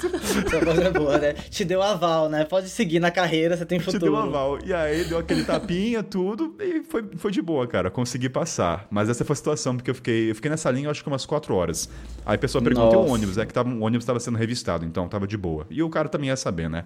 Aí você volta pro ônibus, aqueles olhares de julgamento, né? Aí o otário que fez a gente Todo esperar aqui esperando. quatro horas. É sempre assim. Graças a Deus não era o caso, porque te estavam olhando a mochila ainda. Ah. E aí, recapitulando a questão do visto, né? Aí eu fui, peguei a fronteira e foi o meu primeiro projeto. Então, saí do país e assim foi minha primeira viagem internacional, preso na fronteira. Já começou assim, né? Mas o que, qual foi esse voluntariado que você fez lá no Zimbábue? É, foi o pior da minha vida, inclusive. Foi porque era uma mulher britânica, zero consciência de classe. Mas foi pior porque você vê hoje de fora ou a experiência na, hora foi, foi ruim, também? Ah, na hora foi ruim porque, infelizmente, foi o primeiro trabalho que eu vi de fato, porque era uma mulher branca britânica, com passaporte britânico. Inclusive, muitas pessoas do Zimbábue que nasceram tiveram passaporte britânico até, não vou lembrar os anos. E lá eu senti na pele o tratamento com os trabalhadores da casa. Ela tinha dois, literalmente, escravos. Então eu lembro que eu chorei muito. Eu até liguei para minha mãe, que eu não sabia o que fazer. Falei, mãe, vou, vou dar o contexto, né? Eu tinha, ela tinha uma casa grande, eu tinha um quarto para mim, banho quente e tudo mais. E eles moravam na casa, só que eles moravam no fundo da casa, num quarto sem nada, um chão. E aquilo eu falei, cara, como assim esse cara tá num quarto? Eu, cara, eu chorava naquela época muito. Aí teve um dia que eu fiquei muito próximo dele, porque eu trabalhava na jardinagem, limpava a piscina, o nome dele era Ali. Eu falei, Ali, você não pode tomar banho quente, pegar água quente? Não, não deixa. Eu falei, cara, como assim? Aí eu comecei a chorar, eu falei, mãe, o que, que eu faço? Assim, porque Aí eu senti. Você se sente impotente Impotente, horas, é. Né? Daí, assim, foi uma péssima experiência pela maneira como ela tratava. E aí eu falei, caramba, será que todos os projetos vão ser assim? Graças a Deus não, graças a Deus não, porque o segundo foi um dos melhores que eu tive na vida. Mas eu não gostei por isso, porque eu percebia o lado colonizador de tratamento. A comida que ela dava era outra, tipo, ela tinha melhor comida e para eles hum, então, assim, Caralho. foi. Eu nem falo muito sobre isso porque aqui dá para falar, mas é, para quem vai fazer voluntariado em casas, pode se deparar que isso pode acontecer com países colonos. É bizarro como o zimbabuano é, é, tratado como nada, assim, até no continente, né? Porque, por exemplo, eu, eu, tô, eu nunca, nunca, tinha ouvido essa experiência sua no Zimbábue, e quando eu tava em Botsuana, um parênteses bem rápido aqui, é, eu também tive o meu contato com o Zimbábue. Eu queria muito ter ido no Zimbábue, eu não consegui ir por N motivos. Mas o meu contato com o Zimbábue foi muito triste também, assim. Porque eu, a gente, eu fazia trabalhos é, voluntários também lá no, em Botsuana. E aí uma vez a gente chegou na casa de os indianos. E aí no quintal da casa dos indianos tinha umas, uma casinha de zinco, parecendo casa de cachorro. Tipo, um pouco maior do que uma casa de cachorro. E vivia duas famílias do Zimbábue lá. Porque na época, era uns 10 anos antes de você, é, e aí tava era eleição e era uma crise ditatorial, e aí as, os zimbabuanos tentavam fugir à força do, do país, atravessava a fronteira, e aí, como eles eram ilegais em Botsuana, então eles aceitavam qualquer coisa. E aí, esses indianos meio que escravizavam eles, então eles trabalhavam para eles em troca de habitação. E a habitação era um metro quadrado, assim, tipo, Não, isso daí baixinho. é trabalho escravo. Se você É- é- é, é considerado trabalho escravo, porque a pessoa tá presa naquilo, né? A gente que tá fazendo workaway, que tá fazendo workpackers, a gente tem a possibilidade de sair dessa condição. Mas as pessoas, essa família, por exemplo, não tem condição de sair. Então acaba sendo um trabalho escravo, ela não tem outra opção. E a gravidade era tão grande que um- uma, des, uma, da, do- uma a esposa do- de um dos casais estava grávida. E aí a gente come- fez uma amizade e tal, e volta e meia eu voltava lá pra visitar eles e tudo. E aí teve uma, uma, um dia que eu voltei e ela estava chorando muito, estava triste, estava triste, né? Aí conversando, ela não se abriu imediato, mas depois ela, ela se abriu, ela falou que tipo estava muito triste porque assim que ela é, parisse, ela ia ter que dar a criança, porque não ia ter espaço para mais uma criança ali. Meu e aí, pai. tipo, pensa na pessoa que engoliu o choro, tipo, 17 anos, aí foi um choque de realidade. Eu tô bem avoado, um moleque completamente fora da realidade. Não dava pra processar.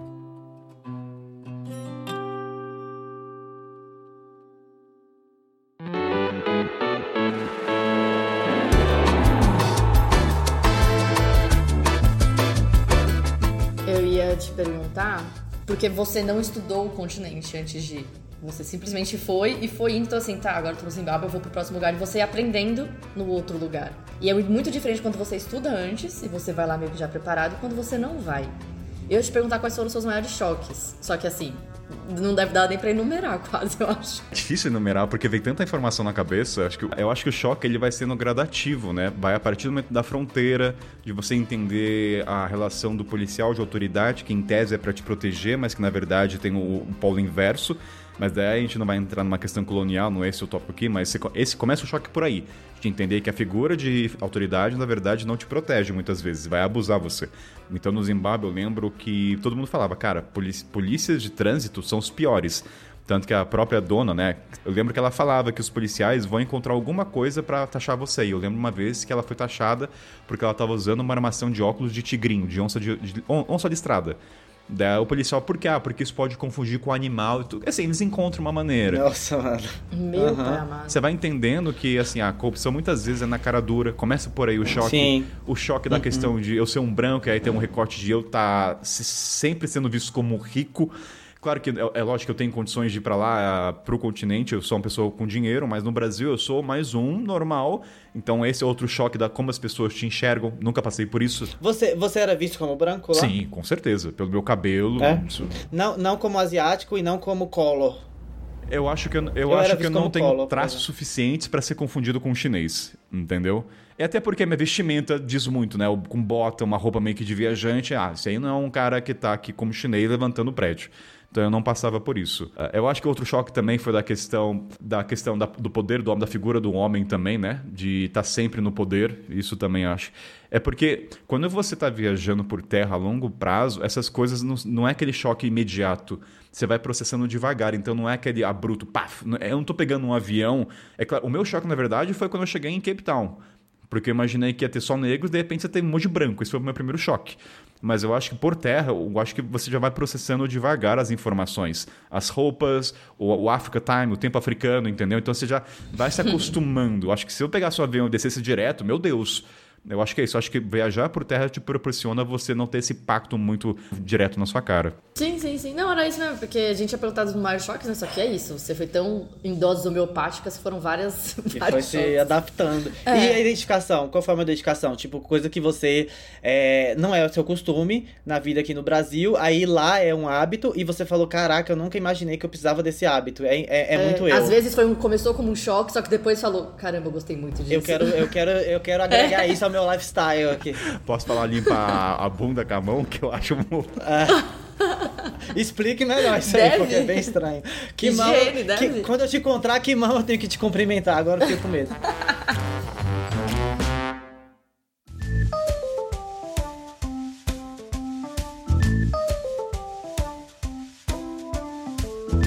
Um hábito que faz muito sentido, que eu tento adquirir com meus amigos, comer no coletivo. O brasileiro tem a tendência de comer sozinho, se servir também e vai lá e come rápido. Tanto que no Zimbábue, que foi meu primeiro contato com o vilarejo, uma das coisas que eu aprendi, a gente senta, era, primeiro separava homem e mulher, que é uma coisa comum, né? Os homens comem lá, as mulheres lá. E é um prato único, comum também acho que em muitos países islâmicos, e divide e come com a mão. E como eu era um novato e minha mão não tem aquela proteção contra coisas quentes ainda, né? O pessoal comia muito rápido. E eu lembro que o chefe da tribo falava assim pro pessoal: vocês vão comer devagar, porque o, o Kainan come devagar, vocês têm que comer no mesmo tempo juntos. Então isso pra mim marcou muito. Legal. Eu falei, caramba, tanto que se eu, se eu vejo que eu tô comendo rápido, eu diminuo minha velocidade pra comer no mesmo tempo que a pessoa. Eu me sinto mal. se- Inclusive ao contrário. Se eu vejo que alguém já acabou o prato, eu falei, cara, você aproveitou a comida, a gente tá. O comer é algo coletivo. Isso eu aprendi muito. Então eu tento trazer isso quando eu vou comer com as pessoas. O comer não é só energia. Então tem um tempo pra se comer junto com a pessoa à sua frente. Você olha o tempo que ela pega. Porque tem isso, a pessoa come rápido, ela pega quatro mãozadas, né? O Kainan pegou uma só. Então, peraí, diminui a velocidade pra sermos igualitários. Então, esse é um hábito que eu trouxe pra mim na minha vida, de comer no tempo de acordo com o outro. Nossa, que legal, vou pegar isso pra mim. Nossa, eu gostei disso daí também. É, pena eu que eu namoro um troglodita que respira comida. No caso, eu sou o troglodita, então eu também eu, eu como muito rápido, mas eu gostei dessa. V- Vamos então falar de amores na, na estrada. Ent- Amores na estrada não, calma lá, não. Eu ia falar, na verdade, da sua experiência, que você falou que do Zimbábue foi muito ruim, só que a próxima, a outra experiência que você teve foi Não, muito o Zimbábue boa. foi muito. Não, Então eu queria saber o seu. Foi muito ruim a do Zimbábue. A experiência de trabalho voluntariado. Voluntariado foi muito ruim. Eu queria saber o voluntariado que foi incrível pra você. Foi no Zimbábue também. Foi inclusive onde a Babi, a Babi também foi depois. Olha. Inclusive foi essa a ponte da Babi, né? Porque o dono do projeto fez a gente se conhecer. Porque é Brasil, Brasil, não interessa se é 200 e poucos milhões. Online, se conheceram online, vocês contaram lá? Não, a gente não se encontrou. Depois que eu saí, o, vou contar, era o Chama Pice. Cara, esse foi o melhor projeto da minha vida, porque quando eu tava nesse. Cara, tá, tá, tá, tá divertido pra você, William? Tá né? ótimo, eu tô amando. aham. Quando eu tava nesse projeto ruim pra um caralho, eu não tava pra onde ir, porque não tinha outro projeto. Não tinha, assim, não tinha grana pra ficar gastando em rosto, e o pessoal sabe, continente africano, ainda mais Zimbábue. E abriu um projeto novo, tinha aberto lá um, notificação, eu mandei mensagem, olha, aqui é o Kainan, é, era na cidade, inclusive, das Victor Falls, né, que são as, as águas. Aí ele falou, Kainan, pode vir. Aí eu falei, mas só isso? Pode vir assim no frio na mensagem, né? Pode vir, mas, meu, porque assim, gente, uma locomoção no continente africano não é. não, é uma, não é uma locomoção, sei lá, numa Europa que tem. Enfim, é um- é existe todo um planejamento de você se locomover. Todo um rolê. Inclusive, gente, tem um episódio só sobre transporte. Dois episódios. Na África, tá? Eu não lembro o nome. Você lembra? Lo- lo- Dois episódios. loucuras no nome transporte. Eu vou deixar na link, quem quiser. Loucuras no transporte africano. Tá, tá ali no- na descrição, gente. Vale a pena. É uma saga, né? É uma saga. E aí falou, vem pra cá. Aí eu falei, vem pra cá. Daí eu mandei outra mensagem, mas tá tudo certo? Onde é que é? Aí falou, vem, fala pro motorista descer nesse ponto, eu te pego. Aí é o lado desconfiado. Mas, cara, tá muito fácil isso aqui. Como assim? Vem aqui, eu te pego. Aí eu falei, cara, duas uma. Ou ficar nesse inferno aqui dessa mulher, que eu não tava aguentando mais, ou eu vou me arriscar e eu vou nesse cara que é um projeto novo, que é num lugar rural. Decidi arriscar. Aí eu falei, vou nesse lugar rural. Peguei as malas, comprei passagem, encontrar passagem já foi uma loucura, encontrar o ponto de ônibus. Encontrei, vou, vou detalhar, tá? Encontrei lá a empresa Quantas de ônibus. malas você já tava nessa época aí? Já, já tinha Era- reduzido era- pelo menos du- uma e meia? Era duas por força da natureza, não tinha como carregar tanta. Ah, já de 4 pra 2 já tá metade. Já- já. Kainan e Ito já está evoluindo. já era, uma delas já era um mochilão. É que, eu, era? é que eu vendi, é que eu vendi. Ah, eu comprei meu mochilão, verdade. Eu não tinha bota, eu comprei comprou tudo. na África do é, Sul? todo o dinheiro que eu fiz eu gastei com mochilão, botas de O, qualidade. o mochileiro Kainan já estava se formando daí, então. Exatamente. A persona Kainan Ito. É, tudo eu comprei lá. A melhor bota da sala, eu faço propaganda, foi lá. A mochila também, tudo. Vendi minha mala de rodinha pra minha host family, pro preço de banana, calça jeans também. Não, a roupa eu doei, na verdade. A roupa eu doei tudo. E aí, fui comprar, então, essa passagem de ônibus. Eu tava na Harare, na capital. Chegando na empresa de ônibus, né? Lugar bem simplório. Aí eu perguntei pro motorista. Motorista, você tem como parar nesse ponto aqui que meu cara, o meu host falou? Aí o motorista olha pra mim, você tem certeza, garoto, que você quer parar aqui? Tem, acho que eu tenho, né? Falei, por quê? Não, ah, é porque, porque, é, porque é perigoso. Eu falei, putz, é, vamos isso, já tô aqui, né? Tá na chuva, agora me encharcar.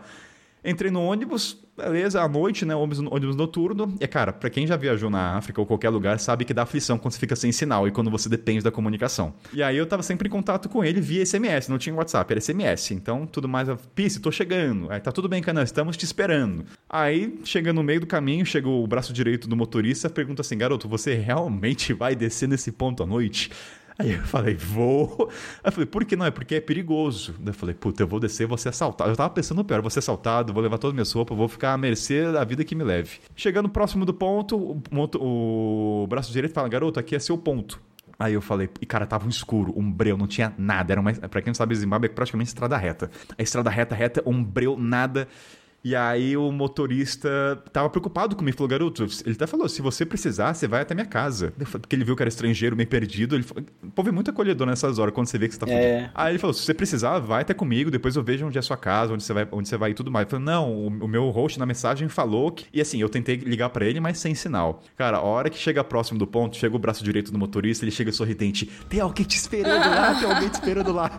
Aí eu falei assim, tem alguém esperando? Eu falei, ufa. Cara, a hora que eu vejo o Pisse, é, aquele, é na época que ele tinha 60 anos, um sorriso branco colgate, musculoso. Ele, cara, eu nunca vou esquecer esse sentimento de acolhimento. Ele chega assim, e assim, e eu tava imaginando ele ser a pior pessoa do mundo, porque na mensagem, ok, are you be Bem- there? bem frio, né? Bem Frio, curto, frio, totalmente. E é a gente interpreta através das Sim. mensagens, Sim, né? E, cara, esse sim. cara vai ser muito frio.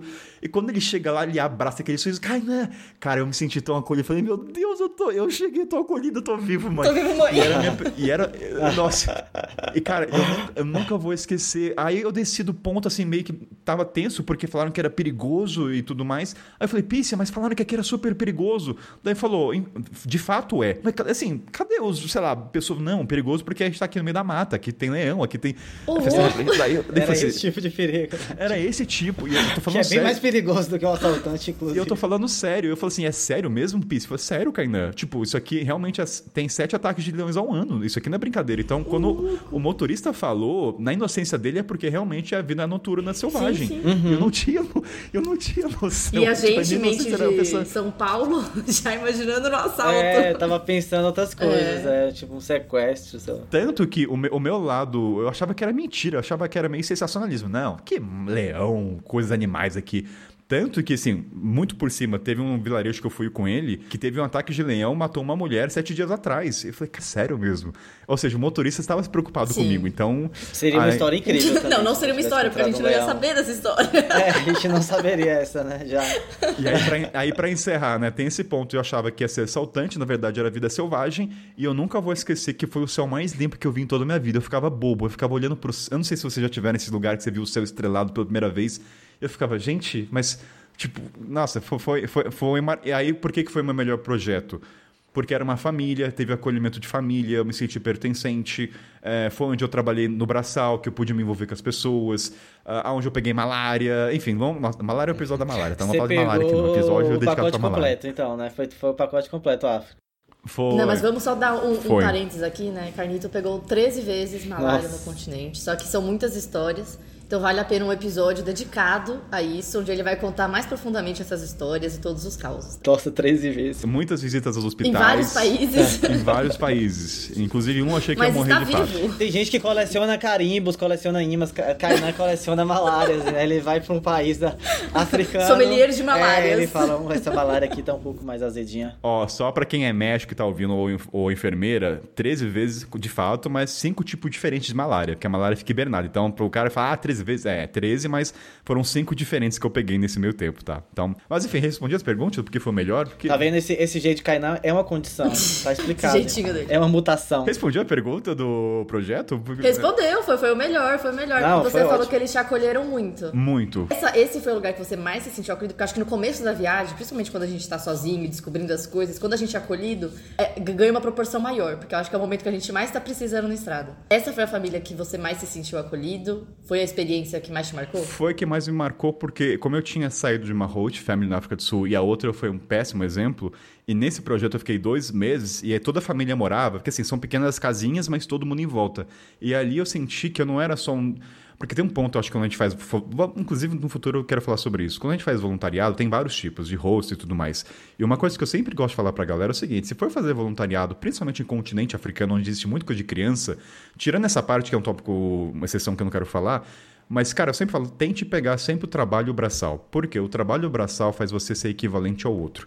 Porque se você vai lá para dar aula de inglês ou qualquer coisa, você detém um conhecimento. E as pessoas estão ali para aprender. Quando você pega no machado ou mata galinha, você é igual perante ao outro ali. Então o pessoal fala, nossa, aquele cara também tá pegando no braçal, tá sujando as mãos. Então isso ajudou as pessoas me olharem como, meu, esse garoto assim, tá junto com a gente, foi lá, matou galinha, quis apre... eu tava realmente disposto a fazer muita coisa que eu nunca faria.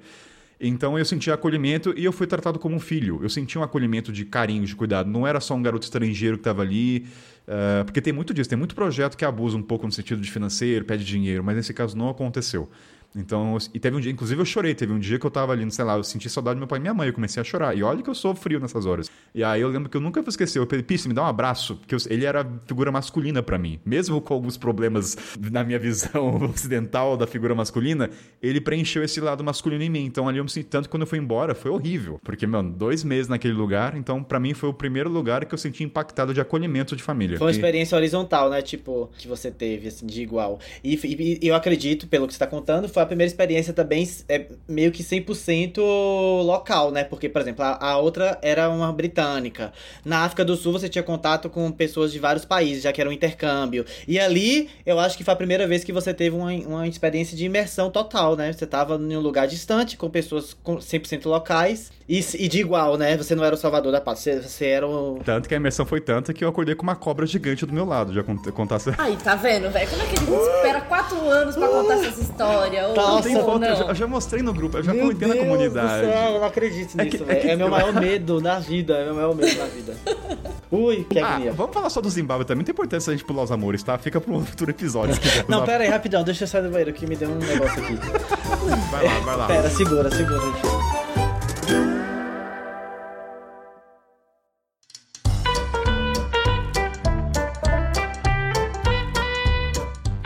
agora eu continue, porque eu quero saber essa história da cobra. Pra quem não sabe, o Peace é o chefe, é o homem da tribo. Inclusive, no livro, ele tem muitas partes que eu escrevi sobre ele, o livro, que vai, o livro que vai ser publicado. E uma das coisas que ele é famoso na cidade é que ele é o cara que cuida de ataque de, de cobra. Ele tem todos os antídotos. E aí, numa conversa vai e vem, sempre falava: Não, cara, qualquer pessoa que é picada, as pessoas trazem para mim, que eu tenho todos os antídotos. Você fala, hum, beleza, baboseira. Assim, você acha que é meio. Sabe aquela figura mística que ele quer criar?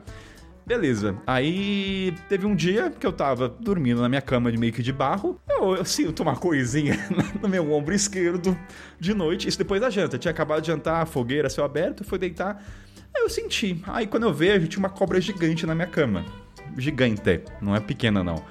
A foto. Vamos lá, o que é gigante? Cara, tem a foto, eu mando no, na comunidade aberta pra galera ter uma noção. Mas é. Cara, nunca te mostrei. Tem, tem no grupo, de. Peraí, deixa eu mostrar. Quer ver? Não, eu não quero, eu não quero ver. Pode mostrar ah, pra lá. Eu, eu, eu, eu, aguento, eu aguento. Eu vejo depois. Veja depois. A cobra apareceu na minha cama e eu senti. Na hora eu gritei, Peace, tem uma cobra. E, cara, eu não sei o que deu em mim. Eu Sua tava... reação foi ficar parado e falar Peace, eu tem levant... uma cobra, eu, eu, levantei, eu levantei devagar, eu não sei, foi instinto. Eu vi que a cobra tava assim, meio que próximo, bem do meu lado. Meu Deus, não acredito. Levantei, Cara, juro por não, é, é, irracional, William, nessas horas. Nessa hora sim, não sim, existe sim, racional. Uhum. E aí eu fui sair, consegui sair do quarto numa boa. Eu falei, Pince, tem uma cobra gigante no meu quarto. Daí, assim, ele já todo preparado, pegou a lanterna, pegou lá a madeira com uma. uma e ela tava em cima de você ou ela, tipo, tava meio que se acomodando na sua cama? Me acomodando. Ela tava assim, ela tava meio que. tipo de conchinha, é, tava, tava entrando conchinha. na conchinha, assim. Dava pra sentir a temperatura da cobra do meu, meu lado, Deus entendeu? Eu consegui. Céu, loucura, Aí eu saí, daí eu falei, Pince, tem a cobra. E todo mundo do vilarejo acordou, né? Porque tava meio que dormindo, lanterna, cada um com sua lanterna. Veio uma roda, fez uma roda em torno da minha cama, da, do, da cabana. E aí a cobra começou a sair. Ele fez lá umas técnicas para sair. Cara, a cobra era tão grande que quando ele conseguiu matar numa tacada só. Pá, na cabeça. Eu nem sabia que tinha essa na cabeça, né? Que senão continua viva. Aí, assim, a cobra matou, ele pegou ali, segurou numa naturalidade, pendurou no varal, porque ia pegar depois o veneno, né? Eu perguntei, Pi. Era venenosa, então. É, eu perguntei, Pi, se essa cobra é venenosa. Daí ele falou, cara, se essa cobra picasse uma vaca, mataria na hora. Meu Aí Deus. eu falei assim: se essa cobra me picasse, eu morreria. Eu falei, cara, se essa cobra te picasse em 3 ou 4 horas, se você não tivesse, você morreria. Eu falei assim: quantos anos tem o um ataque dessa cobra ao ano? Daí ele falou: você foi. Vou colocar a palavra que ele não falou. Você foi privilegiado. Quatro vezes ao ano aparece essa cobra. Aí eu falei: meu Deus do céu. Meu Deus. Então, tipo assim, assim. Buscando passagem para. Não, aí o pior. Aí nessa hora eu entendi que de fato ele entendia de cobra. Que eu achava que era realmente, ah, tá falando. Aí qual que é o doido? No dia seguinte que assim, é um vilarejo, era um vilarejo, é um vilarejo muito afastado da, da, do asfalto, né, da cidade. No dia seguinte, às duas da manhã, chega um carro no vilarejo. E para chegar carro ali, assim, é ou é quando é algum turista que quer ver o vilarejo, então é muito raro. Aí chegou um carro lá, um pai correndo com uma filha no colo. Eu falei, meu Deus, e, assim, gente, todo mundo levantou, porque é um carro. Daí eu perguntei pros filhos do piso, o que, que aconteceu? Ah, a menina pisou numa cobra e ele vai atender agora. Aí todo mundo entrou na cabana, ele começou a fazer todos os tratamentos médicos. Aí foi a primeira vez que eu fui querer ver acompanhar como é que é a cirurgia dele, né, pra resolver. Aí ele pega o gilete, faz um corte. E, eu, e cara, o mais bizarro é que eu tava tão aflito, tão aflito, que o pai e a mãe estavam tão tranquilos. Tipo assim, daí eu perguntei eh, pros filhos que falavam inglês, mas os pais não estão nervosos, tudo? Aí ele falou, não, tá na mão do Pisse. E aí diz a lenda que ninguém nunca morreu na mão dele que foi picado por uma cobra. E de fato procede, eu acho isso. É, então você tava no melhor lugar possível. Não, eu tava no melhor lugar. Aí, ele, aí, aí, eu perguntei, aí eu perguntei assim, mas por que, que não levaram ele pro hospital da cidade? Daí o cara falou isso, é depois eu fui pesquisar até para colocar no livro e de fato acontece que é, se uma criança ou qualquer pessoa é picada leva para o hospital, o médico vai falar, leve para o PICE. Ele vai estar de brincadeira comigo. Aí aconteceu isso. Aí ele levou Deus. a criança, ele fez o corte, a criança gritou de dor, porque realmente e nessa hora eu entendi que, de fato, a figura Peace, além de toda a questão que ele foi um combatente, matou milhões, milhões não, mas centenas de pessoas, é um cara que sara pessoas da cobra. Então, é o Instituto Butantan personificado ali no, no africano sorridente. Caraca. Não, não, e mais uma coisa que eu fiquei curiosa que você falou, que ele matou a cobra e depois ele deixou a cobra para secar no varal Pra tirar o veneno Pra tirar dela. o veneno e utilizar também a, sei lá, o, a casca, alguma coisa medicinal que Sim. a gente usa tudo. Ele fala que nem porco, usa tudo da cobra. E tem, e tem, um, e tem um lado místico também, tipo assim, ah, essa cobra aparece quatro vezes no ano, por exemplo. Você foi o privilegiado, entre aspas. Aí tem uma parte mística nisso, tipo assim, um sinal de boa sorte, uma coisa assim, que eu já vi umas histórias nesse tipo. Olha, eu não tinha internet para pesquisar nos no sonhos ver cobra, sei lá, tudo bem que não era sonho, né? Era vida real. É, diz que é prosperidade, né? Cara, não sei. Assim, eu acho que. Eles falam que se não fez nada com você, é que você tem boa relação com a natureza. Foi falar uma vez. Então, assim, falou, se você levantou a cobra não te atacou, parabéns. A, a, cobra gostou de você. Então. Ah, então, mas, mas o, a relação de Peace com, com a cobra era, era, coisa técnica mesmo, era medicinal. Tipo, ele era um doutor, não era nada. É medicinal. Né? Tanto que ele é considerado o médico do vilarejo. Ele entende uhum. das plantas, não só de Legal. cobras, né? Qualquer erva.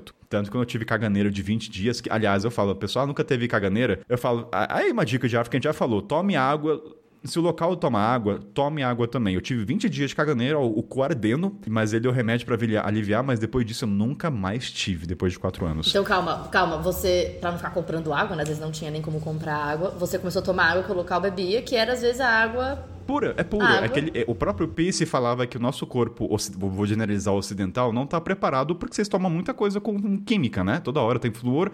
Então a água natural, vocês estão, vocês, na verdade, vocês estão desprotegidos. Vocês não têm toda a proteção que o corpo precisa.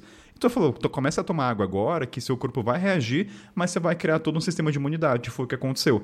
Não, e você ainda tava lá com o Pisse, né? Que assim, eu, eu agora confio minha vida ao Pisse também. Não, pelo amor de Deus, eu confio a minha vida ao Pisse. É, aí por isso foi a melhor experiência. Eu tive uma relação de acolhimento de família, as melhores experiências.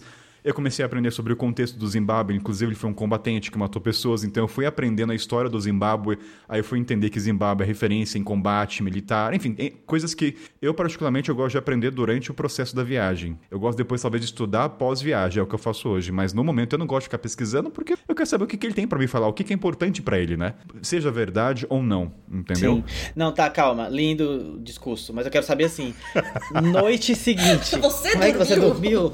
Cara, tranquilo tranquilamente você continuou dormindo tranquilamente naquela eu dormi, Eu dormi tranquilamente, porque ele falou, se é quatro vezes ao ano, a, a chance de acontecer no dia seguinte... tá, mas se for quatro vezes seguidas... Nossa, mas... É, mas William, As pessoas virem... Você que tem problema com cobra, William. Não me vem com essa, não, mas foi tranquilo pra mim. Nossa, mano, pelo amor de Deus. Ok, tá é, bom. É, cara, tem tanta coisa que aconteceu nesse lugar. Tem a questão do abate da vaca, do machado também, que eu já falei por cima, que o foi que impactante para mim. Que eu acho que é a única coisa que eu me arrependo de ter visto. Porque é o seguinte, o pessoal fala, eu sempre falo brincando, né, que eu tenho um currículo de abate de galinha, de bezerro, inclusive sem matar um gado sozinho e depenar se quiser. E aí, questão da vaca, para quem não, ouvinte que não sabe, a vaca é o, a aquisição monetária deles, né? O quanto mostra a posse que cada um tem, né? Se, ah, o cara é rico ou não, é três vacas, quatro vacas. E o Pisse, no caso, tinha uma boa condição financeira, né? Porque ele era o chefe do vilarejo e tudo mais. E a mãe dele estava muito doente.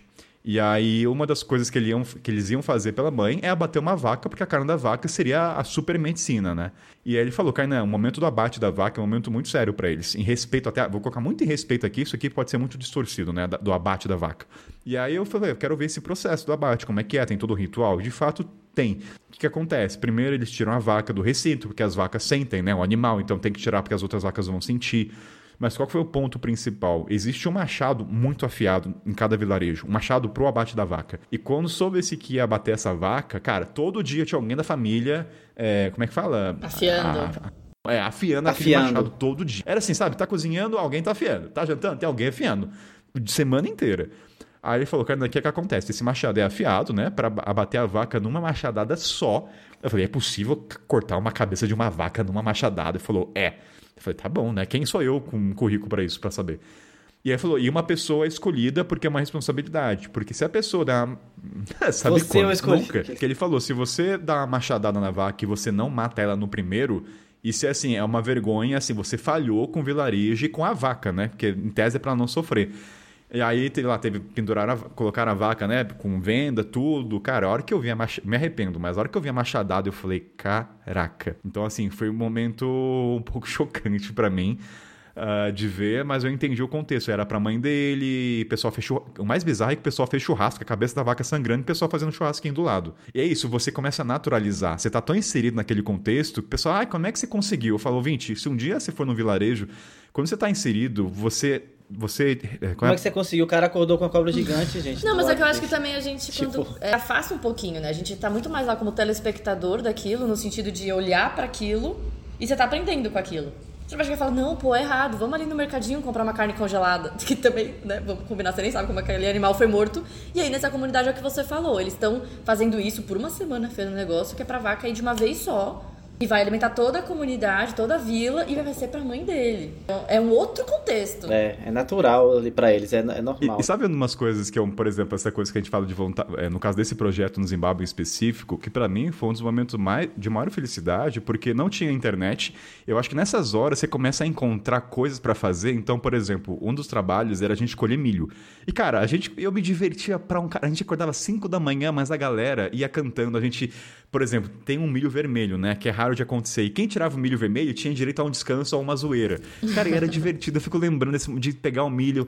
Teve um dia que a gente, cara, é, que a gente teve que tirar o estume de vaca pra colocar no carrinho, aí ficou pesado, aí o carrinho caiu.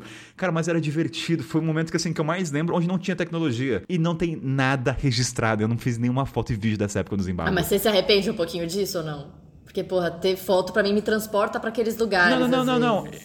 Eu, eu tenho. Eu, eu tirei, eu tirei fotos assim, na hora da tchau, mas eu Ah, acho que sim. eu vivi tão mais intensamente. Talvez, assim, talvez o, o peso do arrependimento não sobressai ao momento que eu vivi lá. Foram tantas, por exemplo, as coisas que eu mais. Você falou até dos choques culturais. Lá, quase praticamente todos os choques aconteceram ali, né? Seja, seja muito impactante ou não. Mas eu lembro que pra, quando tinha frango, os cachorros, ah, inclusive esse é um dos choques que eu tive, né? O cachorro é visto como animal selvagem, não é pet. Isso foi um choque, inclusive muitos não tem nome. Eu lembro que na hora do frango, o pessoal assobiava pro cachorro pegar a galinha. E se o cachorro não pegasse a galinha, não tinha frango. E aconteceu umas três vezes. Eu adorava isso. Pra mim era novo. Falei, cara, não tem frango porque o cachorro não pegou. Que massa, Não pegou velho. a galinha, entendeu? Isso pra mim era maravilhoso. Foi seu momento de iluminação aí? No sentido de, tipo, é, a pessoa que você é hoje foi por causa desse momento?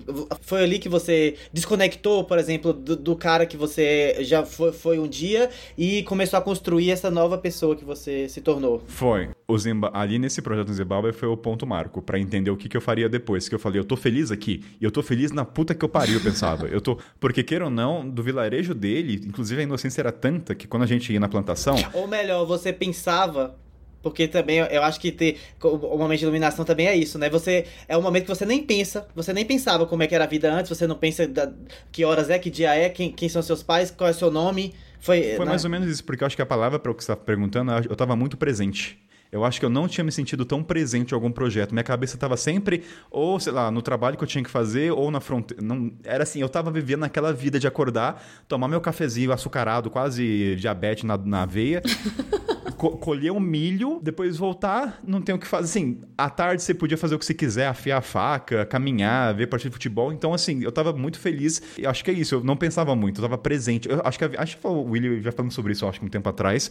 Eu acho que dependendo do projeto, a viagem permite se sentir vivo, né? Sentir presente. Eu acho que é, é isso, né? Viver o dia ali. Amanhã eu vou acordar, pegar o milho com a galera. Tanto que uma das coisas marcantes nesse projeto, inclusive, porque assim, pequenas coisinhas marcam. Teve um dia que teve um edital da cidade para contratar pessoas para derrubar árvore. Eu falei, como assim? Tem um edital de contratar pessoas para contratar? Saiu um cara da prefeitura. Outra realidade. É, outra realidade. Chegou um cara lá vestido meio que de oficial, olha, amanhã vai ser o edital porque a gente vai ter que cortar as a podar, né, dessa avenida inteira. Então, tá aqui o edital. Eu falei, como assim, gente? Eu perguntei, como é que é? Eu falei, cara, não, é simples, é um edital, pode ser tanto mulher quanto homem, se tá apto a cortar a árvore a tantas horas, e aí você ganha uma grana. Daí eu falei, eu não posso porque eu não sou do país, eu nem queria também, mas eu falei, mas eu posso acompanhar? Aí pode.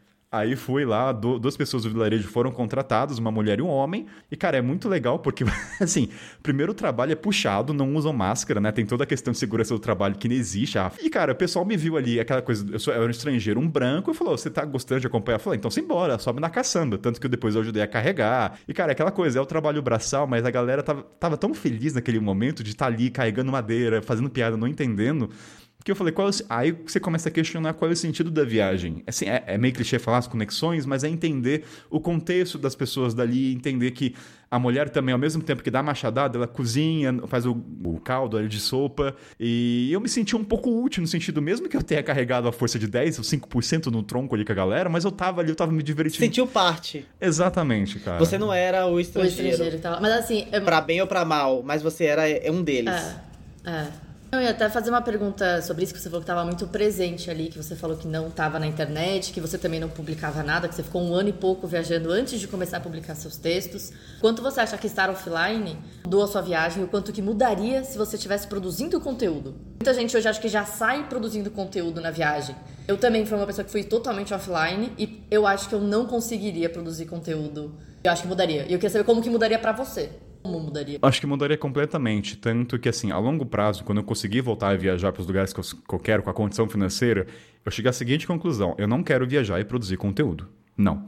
Porque a mesma maneira como eu viajo não é a mesma maneira que eu vou retratar a viagem. São maneiras diferentes, porque eu vou refletir, eu vou processar, eu vou ver como é a melhor maneira de falar sobre aquilo, porque a mensagem para o receptor final não vai ser a mesma coisa. Então, por exemplo, se eu tenho 12 meses, a ideia é fazer 8 meses de podcast com história dos ouvintes e 4 meses eu viajando. No máximo, Instagram, galera, tô aqui, mas eu não quero produzir enquanto eu estiver viajando. Porque isso, eu não quero ficar levando. Porque só o fato de pensar em vamos, o quanto vai mudar. Só o fato de pensar que eu vou estar levando equipamento, isso já vai me limitar aos lugares que eu vou. Eu quero ter a tranquilidade de ir no lugar e saber que eu não tenho que me preocupar com a minha mochila, com o gravador e tudo mais. Já começa por aí. E eu acho que você pensar em conteúdo vai consequentemente afetar, porque eu vou pensar no que, que seria. Porque eu acho que essa é uma consequência até de trabalhar com produção de conteúdo. Existe uma terceira voz na sua cabeça que é difícil você tirar, que eu acho uma merda. Porque você fica pensando o que, que o outro vai pensar, como isso vai ser visto. E eu quero meio que desligar essa esse negócio. Eu quero viajar para mim.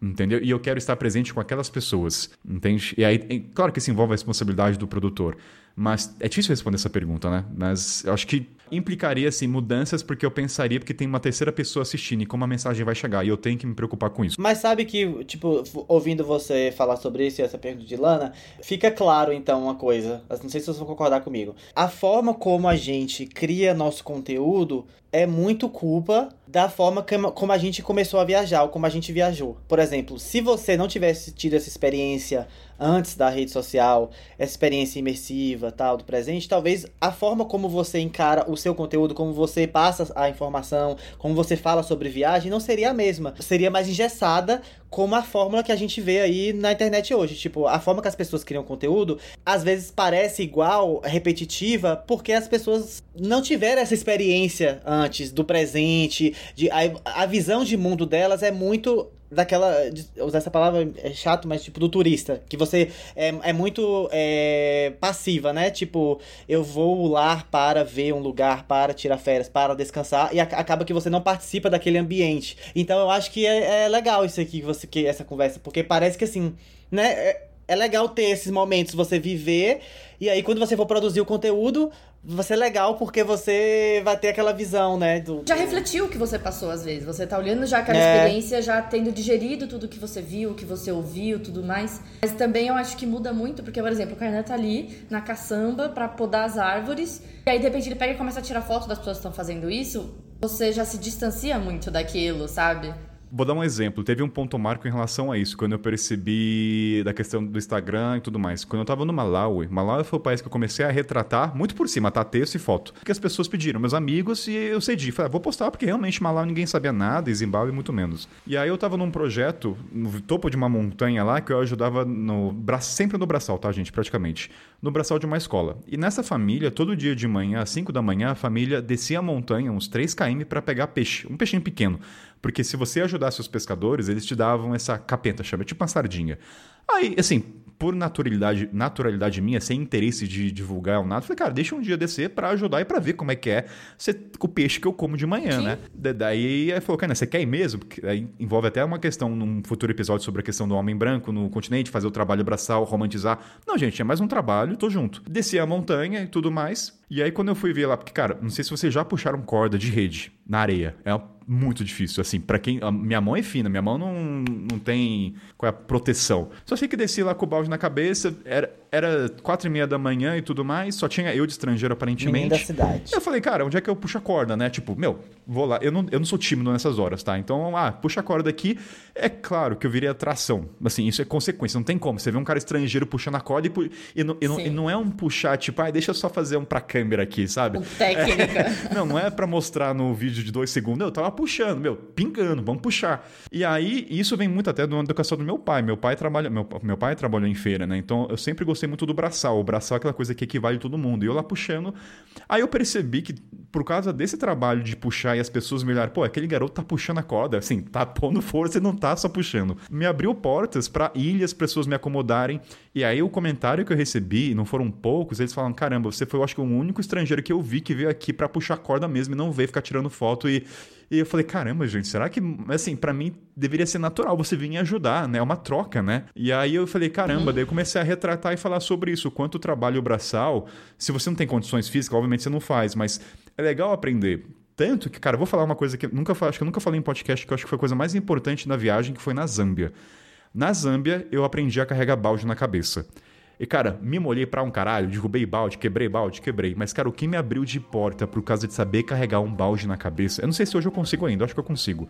Mas qual que foi o ponto? Um dos trabalhos que eu tinha para fazer na Zâmbia era encher um, um aqueles, aqueles galões de litros de petróleo de água. E, cara, cansa. No, no, muitos países você bombeia e carrega. E, cara, carregar dois baldes de 20 litros na mão dói, tem hora. E é bastante. E a gente carregava. Aí teve uma hora que você vê todo mundo carregando na cabeça. Eu falei, cara, eu tenho que aprender a carregar esse negócio na cabeça. Porque dizem que a cabeça é a parte mais forte, né? Aí eu falei com a madame, chamava, chamava Madame Pink. Eu nunca vou esquecer. Madame Pink me foi a, a do Karate Kid. Pega o balde, coloca na cabeça. e realmente teve uma hora do dia ela me parava para ensinar. Daí no começo eu colocava o balde, colo... tipo aqueles balde de manteiga e margarina, sabe? O formato redondo. E ela colocava pedrinhas no balde para começar a equilibrar. Kainan, postura correta, e aprendendo. Demorou. Nossa, isso foi realmente um treinamento. Foi... É... você já foi de água. Não, é que se, for... é que se Caraca, fosse água, toda hora ia derrubar água. Teve uma hora que ia. Sim. E aí fui aprendendo. Tive uma hora que era só com uma mão em cima. Depois foi diminuindo. E teve um momento que eu conseguia carregar. Cara, assim, o número de pedidos de casamento, piadas à parte aqui, sabendo que aquele homem estrangeiro podia carregar, foi absurdo. Mas qual que foi o ponto? É. De, é, do... Quão importante é falar sobre isso? De você realmente se inserir e aprender a técnica as pessoas não olhavam eu mais como aquele turista, porque você sempre vai ser um turista como branco, fato. Isso você não vai conseguir separar de ser uma imagem de pessoa rica, mas você saber carregar, as pessoas vão te olhar, pô, esse menino é o diferenciado. Não que eu queria esse status, mas no sentido, eu quero tentar aprender na marra como vocês fazem isso e eu vou dar o melhor e eu quero também carregar balde sem muita dor. Então, cara, você aprender a saber matar animal, saber carregar balde na cabeça, foi o que fez as experiências serem muito presentes e vivas no continente. Porque tem isso. Se eu fosse lá num pescador e só tirasse foto, eu poderia ter uma. Assim, as fotos serem legais, o Instagram bonitinho, mas só eu sei da relação que eu tive com os pescadores, o quanto aquele abraço de despedida. Kainan, obrigado, cara. A gente gostou de você. Não sei como foram com os outros viajantes, mas é uma coisa muito íntima de braçal para mim.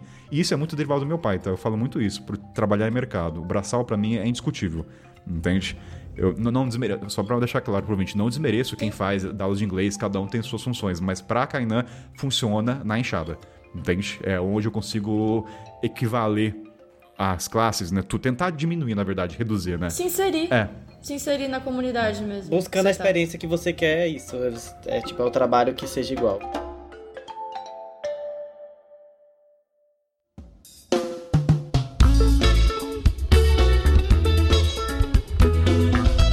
Agora tá indo um pouquinho também, porque você começou a criar conteúdo enquanto você estava na estrada, né? Antes mesmo de acontecer que você já mencionou aqui o roubo, você viajava fazendo entrevista com as pessoas. Eu fazia entrevista com as pessoas? Não, fazia entrevista com as pessoas? Ah, é que natu... Você falou que tinha conteúdo gravado? Eu falei, oxe. Tá escondendo ouro, cara? Cadê as fitas perdidas? É que naturalmente eu já meio que tenho um form... Minha conversa é meio formato entrevista, né? Eu tenho, esse, eu tenho esse formato de conversa com as pessoas. Quando eu falo em entrevista, entende-se que é interesse nas histórias das pessoas. Porque eu falo, Sim. o livro, até conversei com o Tomate, a minha ideia não é fazer um livro trilogia, porque é muitos países, mas é pegar os, os principais personagens. Então, Peace, não é que eu entrevistei, mas eu queria entender toda a história, seja verdadeira ou não. Eu paro do pressuposto que aquela pessoa me disse é verdade, entendeu? Mas é, é dar vida àqueles personagens. Então, eu tenho entrevistas, sim. Tanto que eu tenho vários personagens. Posso até citar um que eu gosto. Cara, tô falando demais, gente. Eu tô falando que eu tenho os personagens que eu mais gosto aqui. Vai, Kaini! Mas a ideia é você falar demais mesmo, é pra falar mesmo. O que eu mais gosto chama o Joshua. Joshua é da Uganda. Porque assim, vou resumir muito a história dele. O Joshua lá é no é, Lake, é, Lake Bunioni, acho que é o, maior, é o maior lago da Uganda, profundo, tem mil metros. Resumo da história, né? Ele é famoso porque todo ano tem competição de canoa lá, entre os vilarejos, né? Só acho que 30 canoas, são canoas de madeira. E cara, eu nunca vou esquecer, quando eu vi o Joshua, o cara tem um braço lindo, um, um peitoral que eu falo, meu Deus do céu. Tanto que quando eu postei a foto com ele, minha mãe falou: Nossa, Kainan, que, que homem forte. Não, porque assim, o meu pai trabalhou muito na parte braçal. E, e, assim, é muito diferente um corpo de quem faz academia. Um, é que nem corpo de pedreiro. Cara, o cara tem um braço de trabalhador. É diferente. Cara rasgado. E, é, é, e, eu, e aí ele sempre contava essa história. Kainan, eu, eu sou tricampeão do, do, da competição de canoa. Tanto que eu sou tão bom. Ele falava: Eu sou tão bom que a, o remo quebrou. Eu falei: Ah, conta outra. Muitas vezes tem uma pitadinha de cerejinho no bolo bolo. Aí o lado jornalístico é começar a investigar. Meu, de fato o Joshua ganhou essas competições e quebrou? Falou, cara, assim, ele sempre ganha e quebrou. Eu falei, então eu gosto de pegar essas histórias por exemplo, essa do Pisse. Eu gosto muito do Pisse. Babi, inclusive, conheceu ele. O Pisse, para mim, é uma das figuras mais importantes da viagem. Por quê? Quando eu cheguei, ele, gosta, ele, ele gostava de falar muito sobre ele, né? Porque ele foi um combatente né, durante a época da Convenção Britânica. Ele matou, diz ele, mais de 300 soldados britânicos. Eu sempre com o pé atrás. Acho que o jornalista tem um pé atrás de tipo, deixa eu, deixa eu ver se realmente procede. E eu sempre perguntava, Pisse, mas fotos, registros? Eu falei, Kainan, anos 70, colonização. Assim, ele, me tirava não tem registro. O máximo é uma foto dele vestido. Aí, beleza, sempre passava.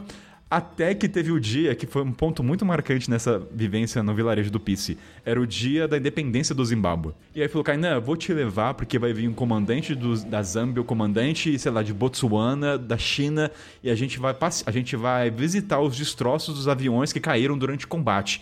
Você pode vir comigo, você tá sob o meu, meu cuidado. Eu falei, sério? Aí eu falei, tá bom, né? Aí o Pierce pôs todo o uniforme dele meio que de oficial e eu com a minha jaquetinha, uma jaquetinha meio que xadrez de festa junina, que é a única que eu tinha, né? de festa junina. Xadrezinha. e aí chegou uma van, tudo mais, pegou um carro 4x4, chegou a gente. Cara, a hora que a gente chegou no encontro, tinha acho que umas 30 pessoas todas uniformizadas de exército. Tinha o pessoal da China com meio que roupa de QR Code. E, cara, eu, e todo mundo me olhando assim, quem é esse garoto que tá aqui, que tá fora da vestimenta, né? E nessa época, nesse momento, o Pisse, para mim, todas as histórias que ele falava, de ser um combatente, que ele é um herói, pessoas falam, não, o Pisse é um herói, ele devia ter uma estátua e tudo mais. Eu falava, tá bom, gente, ok, ele matou tudo. E, e ele sempre contava uma história específica toda vez que tinha uma janta ou quando tinha algum voluntariado novo. Que ele contava, vou resumir essa história. Que ele foi, teve uma emboscada, que quatro britânicos é, sequestraram ele e que ele sempre fala, eles eram quatro britânicos, eu era o soldado, eu tinha técnicas, né? Daí eu falei, tá bom, Pierce. Aí o que, que aconteceu? Daí falou que ele conseguiu desamarrar, fez um de refém, matou dois e deixou um vivo para contar a história. Eu falei, ah, tá bom, Pierce. Isso aí, isso aí é história de pescador para um caramba. Passou-se o tempo, teve esse dia do, do de ver os destroços. E aí tinha lá todos os generais, tinha vice-presidente, realmente era uma cúpula. Assim, eu percebi que realmente, pô, eu tô num momento aqui muito importante de autoridades. E foi legal ver porque realmente a gente conseguiu ver destroços dos aviões, até que teve três pessoas que perceberam que eu tava com o Peace, né? Eu tava aos cuidados dele. Aí no inglês, tranquilo, falou, cara, você conhece o Peace? Tipo assim, conheço, eu moro com ele. Cara, o Peace é um herói, tipo, ele devia ser reverenciado. Eu falei, o Peace é um herói.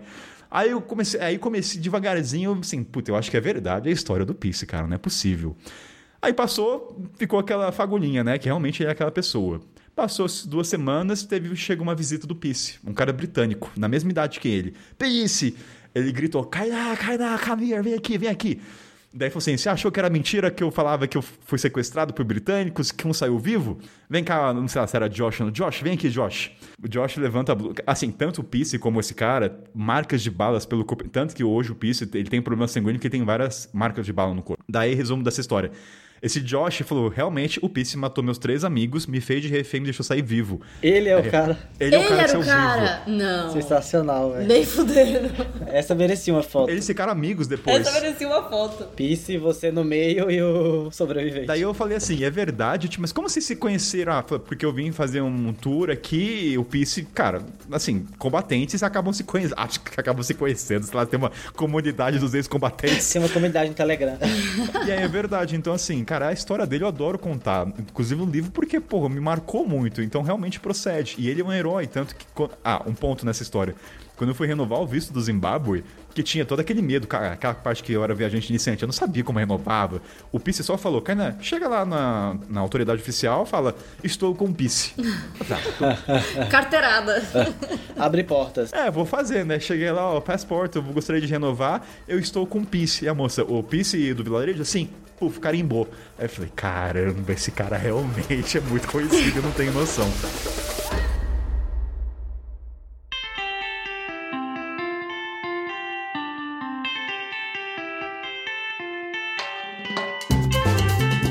Agora eu quero fazer umas perguntas, não tão jogo rápido assim, né? Mas de curiosidade mesmo para do continente africano como um todo. Se você tivesse que escolher um país para morar, fora o Brasil, obviamente, não pode escolher o Brasil. pode ser o Japão, não precisa ser no continente africano, mas qual seria e por quê? Egito. Egito! Disparadamente Egito. Eu acho que por duas razões. A primeira, já falo para Lana, eu tenho uma simpatia com a Legião Islâmica, eu gosto. E Egito é onde, eu acho que pelo fato de ter sido o último país, então o corpo relaxa, não pensar em visto, tipo, ah, e tem uma estrutura pro turismo dado o continente africano, eu acho que eu consegui relaxar e fazer muitas amizades. Então ali eu tive acolhimento muito grande. É, Eu acho que isso pesou bastante. Eu acho que os outros países, talvez pensar em visto, locomoção, tudo, não me deixou permitir tanto. Eu acho que é natural até. Então o Egito tem esse espaço, porque tem uma estrutura, queira ou não, né? Dada a minha estilo de vida. E ou, não sei se é outro país. Eu acho que por agora Egito é onde eu moraria. Você ficou quanto tempo no Egito? Seis meses. Seis meses. Você morou onde lá? Cara, desde Aswan, Dahab, Cairo. Você se imagina onde? No Cairo? Não, moraria eu acho que no interior. Acho que na cidade de Aswan, que é uma cidade turística, tem uma estrutura. É mais pelas pessoas. Não sei se eu moraria dois anos, tá? Mas assim, eu acho que esse país. Acho que nada de Europa. Com certeza eu posso falar que Europa não. Eu não tenho nada de Europa, nada de conexão com a Europa. Porque o pessoal fala, ah, é segurança, mas não é a segurança que faz você morar numa cidade. É claro que eu tô falando de um recorte da minha cidade, obviamente. Não tô falando de morar em lugares super perigosos, mas eu acho que Egito seria um país que eu super moraria. Acho que é. Japão, não. Não, o pessoal é muito frio. Eu, eu preciso de um pouco de acolhimento. Os egípcios têm esse acolhimento. Beleza, a gente aceita a sua resposta do A Egito. gente Fala. aceita a sua resposta. Se não, não, outro. Não Escolhe estamos outro. te julgando, tá tudo certo você querer morar no Egito. Tem algum país em que você não moraria? Que você passou? Que você fala, pô, não sei se me encaixei aqui não, não sei se eu me encontrei. Que sempre tem algum. Você passou por muitos países. Se eu pudesse falar, seria África do Sul. Por incrível que pareça, é um dos países que eu mais morei, mas eu era um intercambista, então a minha visão ficou muito limitada, né? Aquela. Mas assim, eu sempre falo, o continente africano, dos países que eu fui, eles não são perigosos no sentido de latrocínio, assim, de morte. Tem conflitos políticos, tem situações entre vilarejos, mas eu acho que Joanesburgo e África do Sul tem um índice de violência muito alta que.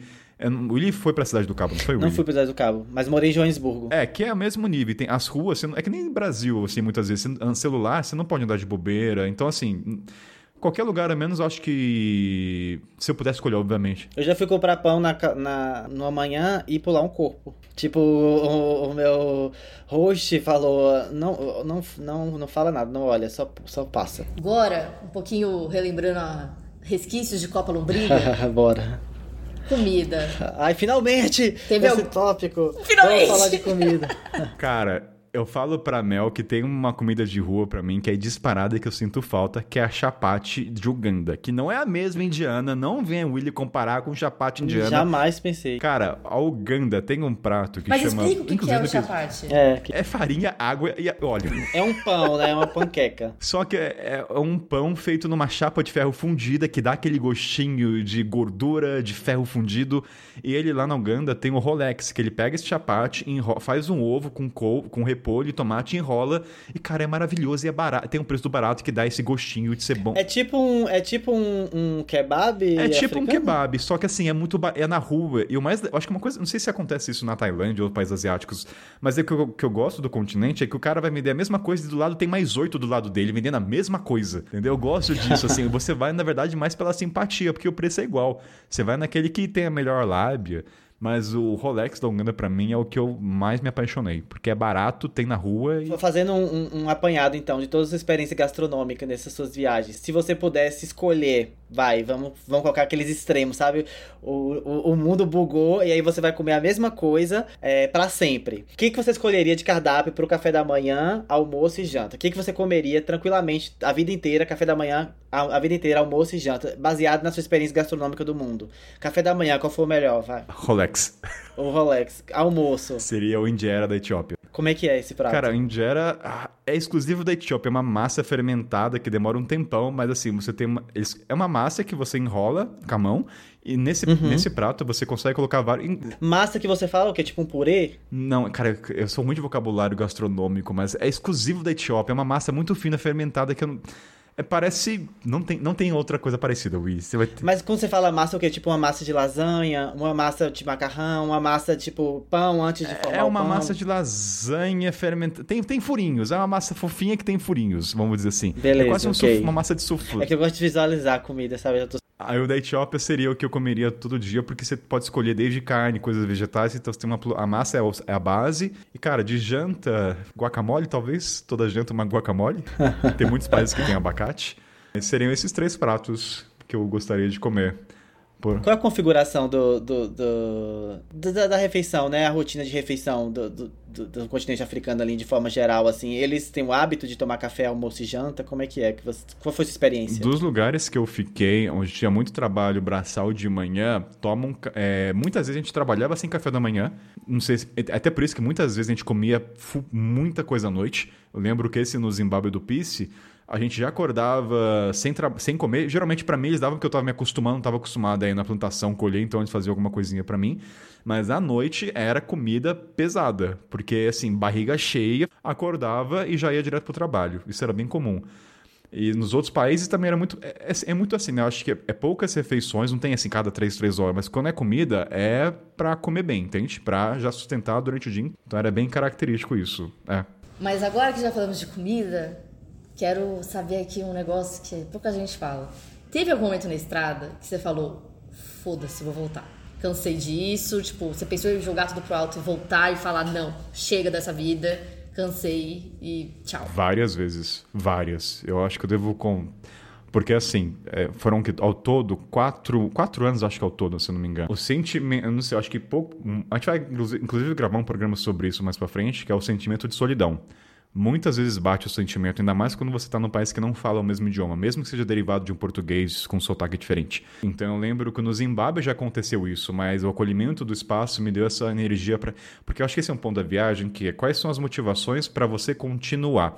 Porque assim, a gente, para o ouvinte CLT, né, assim, um mês viajar, mas quando você fica muito tempo, aquela motiva- motivação de descobrir se perde uma hora. Cansa. Viajar cansa, gente. Pode soar muito prepotente falar isso, mas cansa. Não, é uma exa- exaustão mental mesmo. Você tá aprendendo a todo momento, fazendo coisas novas. É, cansa. E a, e a motivação é, é, se perde, né? Não é, não é só, o o descansar até a hora que se, se esvarece. Então, se no começo era fuga para não voltar para casa, a motivação era, pô, tô aprendendo sobre Zimbábue, tô conhecendo esse personagem. Aí depois na Zâmbia, pô, tô agregando nesse projeto na produção agrícola aqui de plantar e cavar. E aí, peraí, ah, o momento de desistir. Tem uma hora que tudo isso já não se sustenta. Então eu conto que umas oito vezes eu já estava querendo comprar passagem e quem fez eu continuar na viagem foi minha mãe. Eu falo isso assim, se não. Se minha... Porque eu falo, vai ter um programa, vou falar várias vezes isso para o ouvinte que é um tópico mais aprofundado, mas eu falo a importância da influência dos nossos pais, tanto para o positivo e para o negativo. Se minha mãe falasse, se falasse, mãe, tô voltando, minha mãe vem, teria voltado, com certeza.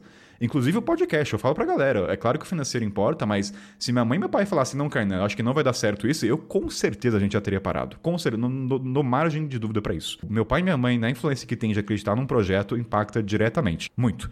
Então, minha mãe que me motivou a continuar, porque eu lembro que teve uma fase que eu tava com pouca grana, E não nem tinha condições. Assim, minha viagem foi muito low cost. Eu acho que eu gastava uns 2.500 reais por mês. Isso, isso pro continente é barato, tá, gente? Não sei, pode não parecer, mas é.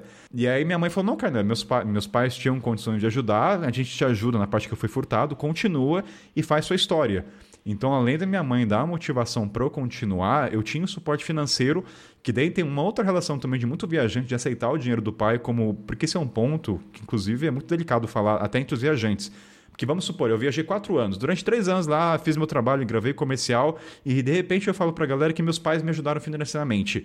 Cara, a, a internet vai cair e falar, ah, agora não vale, os pais ajudam. Enfim, É, o cara, Kainan perdeu todo o valor perdi, da viagem perdi dele. Toda, é, perdi tudo que eu fiz, todo o trabalho. Então, Não, e, e- e- detalhe, tem o fato de que você foi roubado. Você teve suas coisas todas roubadas, você tem que começar do zero.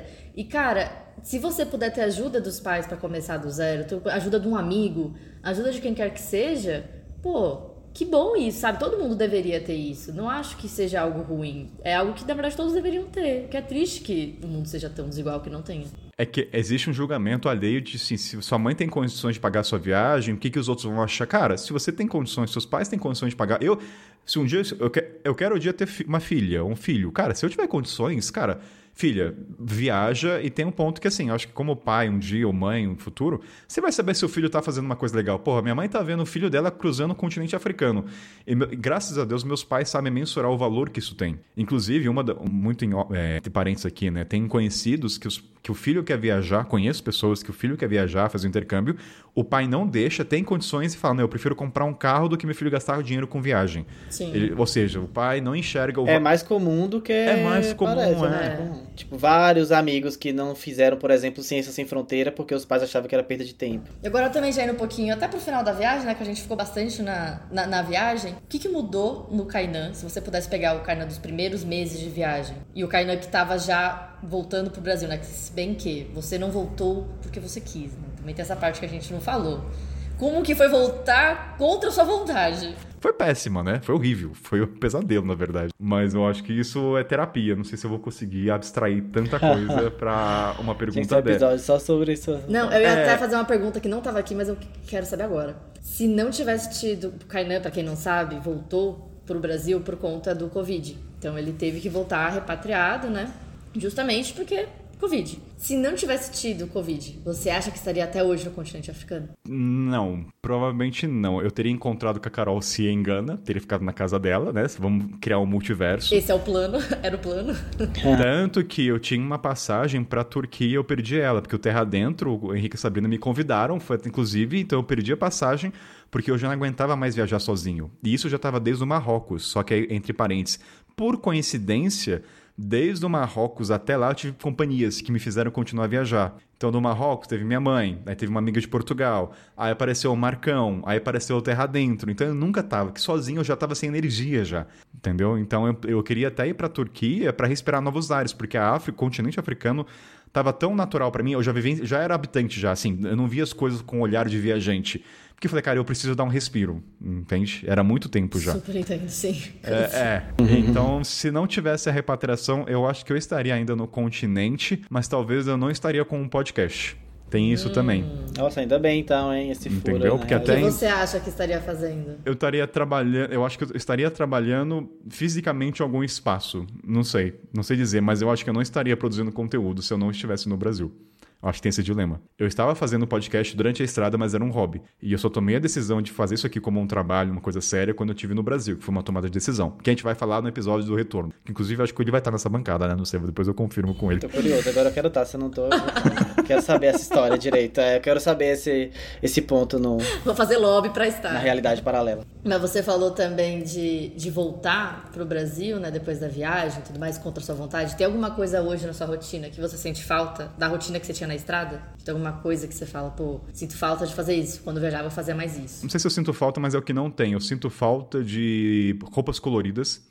Quando eu, eu acho é um dos, ah, esse- muito por cima, um dos impactos. De usar roupas coloridas ou ver as pessoas usando Os, roupas os dois. coloridas? Porque, primeiro, se eu uso uma roupa colorida aqui, a pessoa vai achar que eu tô em época de carnaval. E eu odeio carnaval, não por isso, mas assim, vi- vira Não, uma, fan- não, mas vira uma fantasia, eu não quero Não, trair é que eu acho que ah, os tecidos, né, que eu conheço, pelo menos, até no meu imaginário, Nigéria, que tem aqueles tecidos totalmente coloridos, com estampas, com formas e tudo mais. No Brasil, é, é diferente. É, diferente. As pessoas ficam olhando. Eu não quero ficar sendo. Lá no continente, você é mais um entre tantas roupas coloridas. Então, assim, sinto falta do colorido, porque querendo ou não, isso impacta. Você vê. Esse foi o primeiro impacto que eu tive, inclusive. Quando eu voltava, todo mundo usando azul, roupa escura. Eu falei, gente, não tem uma cor viva. Entendeu? Esse foi o primeiro impacto que eu tive. Eu acho que você podia testar uma semana usando cores vivas. Talvez pra se surpreender. Às vezes as pessoas não estão nem Mas aí. Eu, eu já testei, eu, eu já testei, É. Não deu Foi certo? Nossa, eu super uso roupa colorida, ninguém me julga. Talvez eu não perceba, talvez. Não, é- eu acho que é roupa colorida é diferente das roupas com formas e padrões É, no estilo eu acho- africano que ah, eu tô tá. lembrando. Você tá saudade das, das É, das estampas. estampas, É, Estampas, não é só uma, é. uma camisa vermelha, sabe? É uma camisa. É, É, exatamente. muitas cores. E realmente, no Brasil, eu acho que seria lido como carnaval. E eu sinto falta dessas cores vivas nas ruas que tinha no continente. A segunda coisa que eu sinto falta é a comida de rua, que eu sinto. assim, A, a vida na. Eu gosto, por exemplo, eu acho que eu cheguei à conclusão na viagem que eu gosto do caos. Eu gosto, acho que Egito é até por isso. Eu gosto, eu me identifico. Assim, mas tem uma diferença do. Não, tem diferença do caos de São Paulo e caos na Índia e de Egito, gente. Tem uma questão de periculosidade, tem, tem algumas grandes diferenças aí, mas eu, eu me encontro no caos, é uma palavra que eu gosto muito. Por exemplo, tanto que um dos países que eu menos gosto, respe- com todo respeito à parte, é Portugal. Nada acontecia. Tanto que nada acontecia. Hum, monótono, tanto que né? nada acontecia. Eu Nunca vou esquecer, eu tava com um amigo meu chamado Rui, que é um jornalista, a gente tava na biblioteca de uma cidade do interior, e eu, eu comentei com ele, Rui, não acontece nada aqui, cara. Todo mundo. Assim, eu tenho que fazer alguma coisa muito grande pra, pra ter um acontecimento. Aí eu falei, vamos fazer alguma coisa? Vamos. Daí eu tinha várias moedas do Egito, vamos na máquina de café e colocar moedas de outro país pra ver se vai. Aí a gente começou a colocar moeda do Egito, da Turquia, porque, assim, no sentido, alguma coisa de. Agentes do A caos. Agentes gente do do caos. caos, total. E aí eu acho que nesse meio tempo eu fui me descobrindo como viajante. Eu gosto do caos, eu gosto de países menos estruturados, não porque é, é exótico, não, mas porque existe uma maior conexão e eu gosto dessa conexão. Eu acho que o tu- envolve. Enfim, tem N coisa pra falar sobre turismo responsável, mas aquela frase que eu sempre falo: quanto menos estru- estruturado, mais conexão você tem. E eu tô disposto a ter energia pra estar nesses países.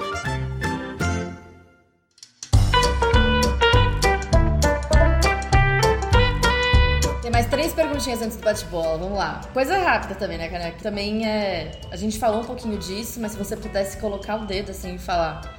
Kainan nos primeiros três meses de viagem e Kainan nos últimos três meses de viagem.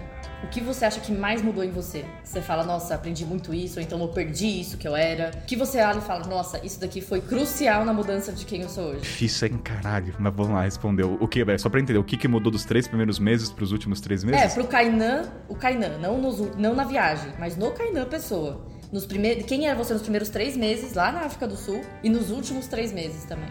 Acho que o que mudou nos três primeiros meses, eu era uma pessoa que ainda gosto de agradar. A gente sempre gosta de querer agradar as pessoas, né? Eu- só que tem hora que isso toma uma proporção tão grande que desgasta. E às vezes a gente pode se perder em quem a gente é. Muitas vezes isso aconteceu comigo. Eu acho que a viagem permite uma coisa que eu acho que para qualquer viajante acontece. As pessoas te conhecem sem saber seu repertório, se você é uma pessoa, se você é Anitta ou não, não dá pra saber quem você é. E na minha cidade eu tava muito ancorado no meu trabalho, em base do meu pai, na minha mãe. Então assim, quem era o Kainan sem eles, né? Sim, qual era a minha Famoso característica? interior, você é filho de quem? É, ser filho de quem? Se eu sou engraçado, se as pessoas realmente. Será que as pessoas realmente gostam de mim mesmo? Ou porque é por causa do meu trabalho, ou por causa da influência que existe do meu pai e da minha mãe? Então a viagem me permitiu me conhecer um pouco. Aquela viagem. Clichê que a gente fala, mas é de fato aquela viagem interna pra saber qual é o meu senso de humor. Será que realmente. Porque, cara, quando você fica um ano, não dá pra sustentar. Muito entre aspas aqui, a gente até gravou sobre ser personagem, os valores, né? Então a estrada me fez permitir, em comparação aos três primeiros meses, eu fui me lapidando, me desconstruindo, acho que essa é a palavra. Eu fui assim, falar, ah, eu não sou essa pessoa, eu tenho esse senso de humor, porque como todo mundo estava me conhecendo do zero, não tinha referência do meu trabalho, do meu pai, eu falei, olha só, esse sou eu. Eu sou uma pessoa, acho que engraçada. Não achava que eu era engraçado. As pessoas me acham engraçado, tanto que esse foi a maior dinâmica que eu tive no começo, porque até do podcast as pessoas me acham algumas, eu não sei se todo mundo. Eu falei, gente, eu sou engraçado. E aí, na, no intercâmbio, as pessoas me achavam engraçado. Eu falei, nossa, mas ninguém nunca me falou que eu era engraçado, gente. Porque tem muito isso. A gente é muito na. A gente, se, eu, no caso, me baseio muito de quem eu sou através de terceiros. Isso é até uma visão muito japonesa. Eu acho que essa é a diferença dos três meses, né? Eu fui me percebendo através da viagem, como as pessoas me viam. Ah, esse é um ponto, né? Então, do aspecto da- de quem eu sou dos três meses. E eu acho que a última coisa. Cara, é difícil responder isso. Mas deixa eu ver que posso responder. Tá, tem Quem uma perguntou? coisa que talvez te ajuda sobre isso. Ah, Porque realmente eu também me baseio muito no que as outras pessoas falam de mim. E eu acho que às vezes as pessoas que você conhecia antes também falavam que você é engraçado. Só que como é seu amigo, você releva. Você fala, tipo, tá falando É, isso porque pô- é meu amigo. Eu tenho muito essa mania também. Aí eu comecei a fazer uma listinha, inclusive. Deixar pros ouvintes que eu acho muito bom. Faz uma listinha de coisas que as pessoas te contaram sobre você na estrada. Que é muito curioso. Coisas boas ou coisas ruins. Então, assim, não é legal ouvir que às vezes você é uma pessoa irresponsável, que você não tá se cuidando direito na estrada, porque você tá se colocando muito em risco. Então, são coisas também sobre você. Mas o que, que as pessoas, quando você voltou e voltou a ter contato com pessoas da sua vida do outro multiverso do Kainan pré-viagem, falaram: Nossa, você está mais. Você. Sabe? Será que elas te contaram alguma coisa? cara, por aqui pareça nada. É, não, Parece porque que você voltou na pandemia, né? Você ficou num apartamento. As pessoas É, não falaram nada então, pra você. As pessoas Ah, verdade, né? Nem teve contato Cara, com não- esqueci desse detalhe. Eu acho que tem um ponto, as pessoas talvez já saibam por estar na internet. Eu acho que até o Rich falou uma vez, você tá tanto na internet que as pessoas partem da premissa que já sabem o que mudou em você. Entendeu? Justo. Talvez, se- talvez se eu não tivesse divulgado nada, tipo, ah, Karina, já sei que você ficou preso, já sei que você pegou malária, então meio que não existe mais interesse. Sim. Mas eu acho que o que impactou em relação às pessoas nos três primeiros meses, nos últimos três, pra pior, inclusive, a gente romantiza muito. Tem muita coisa que piorou em mim, na verdade, na viagem. Uma delas foi a paciência. Eu tô menos paciente. Não sei se é porque meu. Nossa, eu acho que, tipo, só. Eu acho que. é- é- é- é- a gente torna a pessoa muito pior, eu acho. então, que- então, ah, o William, cara, É. porque muito assim, a me- pessoa melhora. Gente, acho que é pros extremos. Coisas que melhoraram, melhoraram muito, só que coisas que eram ruins. Pior assim, né? Características que a sociedade considera como. E é uma linha muito delicada, porque às vezes eu me pego muito sem paciência com pessoas que fazem perguntas já com clichê sobre continente, que às vezes eu me pergunto, talvez eu era essa pessoa e eu preciso ter paciência. Tanto que eu admiro muito hoje professor, porque, cara, haja paciência para explicar. Mil Então, vezes. assim, é, então, assim, eu tenho que tomar muito cuidado para ter essa paciência, porque quando se fala ainda mais de continente, porque a pessoa já vem falando uma frase muito estereotipada, perigosa, mas eu me pergunto, qual é o meu sentido nesse programa de produzir conteúdo? Então, peraí, Kainan, ah, eu tenho que respirar fundo. Então, assim, a viagem fez com que eu, Kainan, indivíduo, tivesse maior re- repertório, entender, entendesse as, as pluralidades das religiões, como cada um segue. Só que, por outro lado, eu fiquei muito mais seletivo com pessoas, porque eu acho que a idade, não sei se é fator idade, mas a gente envelhece e eu quero direcionar minha energia com pessoas com quem eu quero falar. Mas daí o quanto também eu não fico arrogante, não sei se é arrogante, mas seletivo, e, e eu acabo não estendendo a mão pra pessoa. Vamos supor, chega uma menina de 18 anos, cara, não quero ir pro continente, é perigoso. Porra.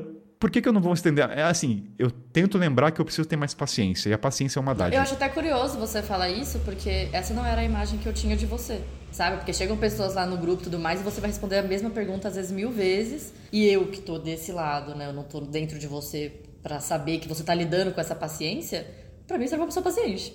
Então, mas ali no grupo da comunidade é o momento que. É, o- é É, uma- eu considero você uma pessoa paciente também. Então, mas é um trabalho interno, é que aqui estão Sim. perguntando o processo. Foi um processo. Eu passei muito. Assim, a pessoa perguntou no Instagram, talvez eu xinguei mentalmente, mas eu lembro nessas horas, Kainan. Não, ma- mas assim, então assim, a pessoa perguntou, putz, respira fundo, vamos lá, entendeu? Mas é um processo. Hoje eu tô bem melhor, hoje eu entendo, Kainan, paciência. Lembra que o professor tem todo um trabalho, você é apenas um produtor de conteúdo que, assim, você não sabe o que é o pior. Então vamos lá, pega na mão, porque talvez a pessoa. que Eu era essa pessoa, gente, eu não sabia nem que falava inglês. Eu falava cabum pro meu amigo Ah, mas aí essa questão de paciência você diz mais na questão do, do trato, por exemplo, na rede social, com as pessoas do seu trabalho. Ah, achei que era com a vida não, mesmo. com a vida eu acho que eu sou uma. No meu caso é mais paciência com a vida. É que com a vida, com os amigos, eu já nem dou atenção, eu direciono. Tem uma diferença, porque ali é um ofício, é um trabalho. Então eu quero que aquela pessoa com 18 anos que vai viajar seja Sim. o Kainan daqui 15 anos e acolha também outro viajante. Agora, com pessoas, se a pessoa não tem uma escutativa, É, eu se ela, assim também. ela tem um posicionamento e metodologia, eu já nem quero. Preguiça. É preguiça, é Uhum. fato. Eu quero escolher pessoas com quem eu quero conversar. Mas ali, É, eu, eu É. acho que essa diferença é importante. respondi a pergunta dos três meses? Sim, sim, sim, Ah, sim, ah. sim, respondeu. E aí você até falou, né, desse seu começo aí agora, se você pudesse dar um conselho pro Kainan antes de embarcar pra África do Sul. Se você pudesse dar Não um conselho vá! pra ele. Não vá! Sai, corre! Eu ia vai, falar, vai. não diga que é jornalista, mas aí. Ah, boa, é uma boa, boa resposta. É uma boa, é uma boa, é uma boa, é bem genérica, é uma boa. É, Que no caso ele poderia aprender com, lendo blog às vezes. É. né? Fernando- mas aí também não, não passaria por essa, esse, te- esse primeiro teste aí da, da salinha. Eu acho que moldou passaria por essa mui- experiência. muito o Kainan que conhecemos hoje, essa salinha aí. Essas quatro horas aí, transformou Mas tirando essa, essa parte do. O que, que eu falaria pro Kainan? Que não. Pudesse dar um conselho. Por exemplo, o conselho que eu daria pra Lana é saiba pedir ajuda. Tudo bem, peça ajuda. Eu, eu falaria isso pra Lana. Porque eu acho que isso teria mudado muito a minha viagem. Eu tava muito rígida no começo de ter que ser independente, ter que fazer tudo sozinha, não posso pedir ajuda pra ninguém, não posso depender de ninguém, mas porra, vamos, né? Viagem é feita de pessoas, então vamos pedir ajuda também. Saber pedir ajuda. Willy, o que, que você diria, que vai? você Me ajuda diria? insights aí, vai. O que, que você diria, vai? Não, sei, Não, pra, é, não, pra você, então. pra você. Não, o que você diria pra Eu você. O que você diria pra você Ah, antes eu de não, começar a sei- viajar. não sei se eu- o que, que eu diria pra mim. Tipo, eu tava pensando isso quando ela tava, tava falando, eu tava pensando. Mas é porque, tipo assim, eu acho que te- tudo aconteceu do jeito que tinha que acontecer. Então eu não, eu não queria interferir. Não, é, de fato, eu penso a mesma Não, mas coisa. não é, não é nem interferir. Às vezes é algo que vai ajudar Sim. a viagem a ser mais leve, às vezes mais prazerosa. É isso que o Kainan falou. Se, você, se o Kainan, por exemplo, tivesse começado a dar aulas de inglês enquanto tá fazendo voluntariado, depois tivesse feito trabalho braçal, talvez o conselho dele seria: faça trabalhos mais braçais, faça trabalho. Eu acho que eu falaria pro, pro Willy antes da viagem. Tipo assim, o Willy que ficava batendo resenha e zoando na escola de inglês, por exemplo. Falando, véi, estuda, vai aprender. Eu, eu, eu, eu acho que é, É o conselho. Vai estudar, aprende inglês direito. Vai, eu, esse é o conselho que eu daria. Eu acho que é a única coisa que eu falaria. Para de zoar e vai aprender a, a merda do inglês. Eu acho que eu falaria, eu reforçaria no caso. Aí envolve, assim, pra quem não sabe, eu sou muito é que quando eu falo muito religioso, vem muito estigmatizado nessa palavra. Então, é, vamos dizer que eu, minha, base Você é muito espiritualizado, eu acho. É, é. Eu acho que seria essa palavra. Religioso carrega um outro. É, é, é, pra quem não me conhece, bagagem. pode, pode ressoar muito, é verdade. Boa. O que eu reforçaria pro Kainé, eu acho que eu até falei, não no podcast, confie muito na sua intuição, porque a intuição não é mística, é uma habilidade que se desenvolve. Porque teve várias vezes na estrada que muitas vezes a minha razão era vir à esquerda, mas a minha intuição ia pra direita. E aí tem minha base espiritual que leva muito em consideração. Acho que inclusive eu contei a história que o ônibus teve acidente, eu não tava nesse ônibus. Eu contei sobre isso já ou não? Não. Não? Vamos lá, abrir uma outra caixinha. Aqueles, né? Volta tudo. Cara, tá, coisas, coisas, coisas muito pessoais. Eu tava no Quênia, acho que eu falei na comunidade, talvez, no encontro, mas vamos lá. Quando eu tava num projeto no Quênia, numa ilha, ah, tinha que pegar um barco para pegar na rodoviária, pegar um busão. E muitas vezes eu chegava antes na rodoviária para comprar antes, que assim, ah, continente africano, África, tempo africano e tudo mais. Naquele dia eu resolvi, ah, vou pegar no dia o barco e na hora eu pego. Sempre vai, sempre vai ter, nunca o ônibus encheu nunca na vida. Cheguei na rodoviária, o que, que aconteceu? O ônibus tá cheio. Falei, ah, não é possível, onde é que eu vou dormir e tudo? Por sorte, a própria rodoviária tinha albergues, né? Daí eu dormi e tudo mais. E eu, eu fiquei com raiva. Falei, porra, nunca ter ônibus cheio. Nunca. O dia que eu resolvo pegar um barco, vou ter que dormir. Beleza. Cara, comprei a passagem pro dia seguinte. Muito resumo da história, né? Que tem coisa que era pra acontecer. Aquele ônibus que eu ia pegar capotou e matou metade dos passageiros. Caraca, meu Aí eu aí liguei pra minha mãe, minha Caramba. base é espírita, eu falo, mãe, não era pra ter pegado aqui. Então, assim, teve vários momentos Nossa. que. é, A importância da intuição. é então eu falo assim, a foi- assim, teve outros momentos, só que eu não vou lembrar, mas muitas vezes, eu pelo menos 10 vezes que a minha intuição falou pra, assim, vai pro perigo, entre aspas, né? Tipo, vira pra direita. E é isso, gente. Ouça a sua intuição, pare, porque a gente muitas vezes ignora que a intuição é, muito mística. É instinto, gente. É instinto de sobrevivência, É. intuição. Você vai sentir. É, Eu acredito muito que a intuição faz parte da gente. Eu acredito no homem como um ser tripartido e uma das partes é a intuição. Eu apoio total essa é, de pessoas, não bater, o santo, aquela frase, o santo não bate com o santo, eu levo muito em consideração. Muito, muito, muito. Então, se eu pudesse falar pro Kainan, reforce o lado instinto, né? Porque não existe essa palavra à toa. E ela foi muito utilizada no continente. E saiba mentir também, mas tem um episódio pra isso, né? É, inclusive perguntaram que qual tinha sido sua maior mentira na estrada, mas eu ia falar, já tem um episódio exatamente sobre isso. Agora, a última pergunta. Já tá acabando, Kainan. Tá. Tá. Já tá acabando, tá? Você tá, tá sofrendo? Tá doendo? Nossa, tá de boa, nem. Inclusive, uma curiosidade. Essa ilha no Quênia que você falou é a ilha que você deu a volta nela a pé e saiu até no jornal? Nossa, tinha esquecido disso, verdade. Cara, muito É muita bom. história, dá pra fazer. Eu te, eu, te, eu te falei isso em algum momento dessa, dessa A volta que gente eu se dei? conhece há quatro anos. Em algum Eu momento não- deve eu ter não soltado.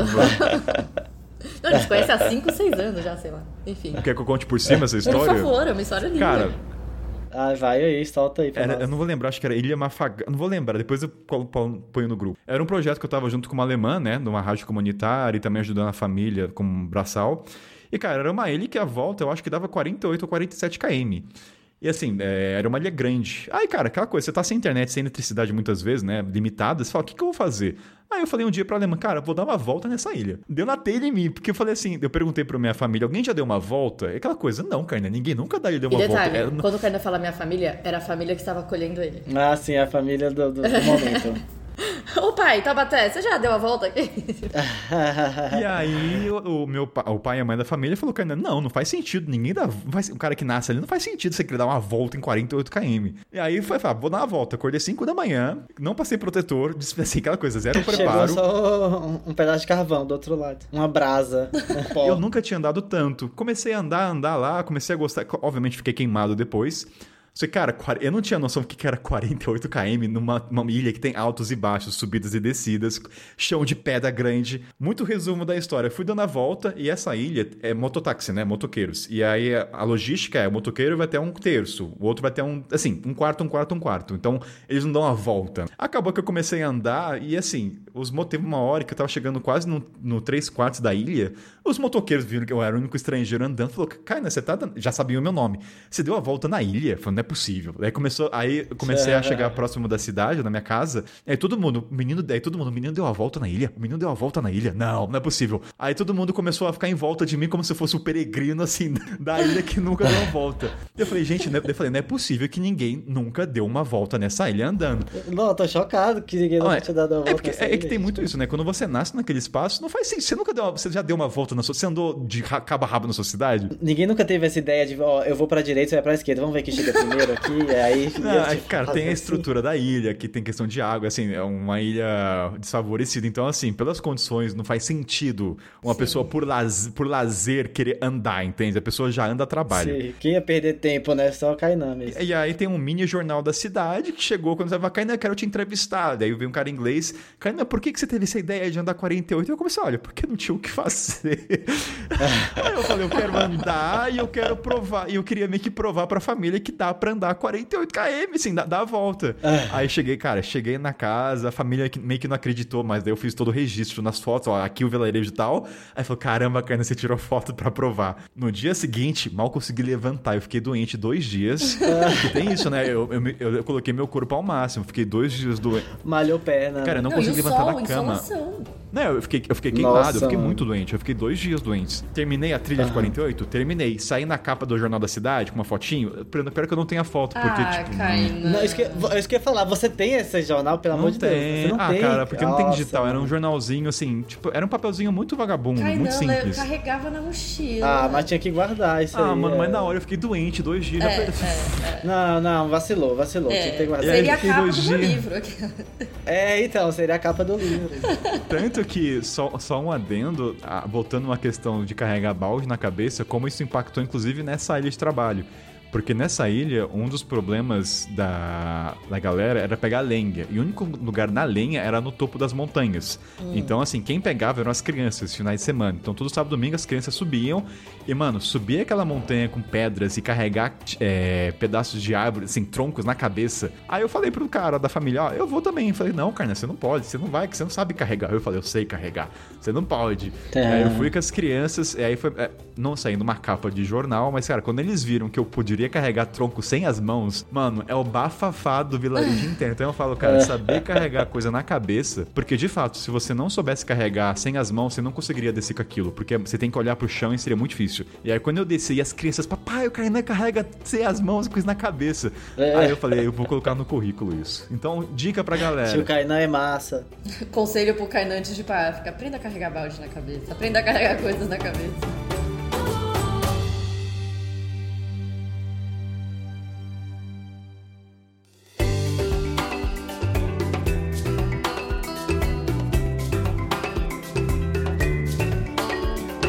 Agora, pra finalizar essa parte da viagem também, o que significava pra você a palavra viajar antes e o que significa hoje? E profundo, hein? Profundo, profundo.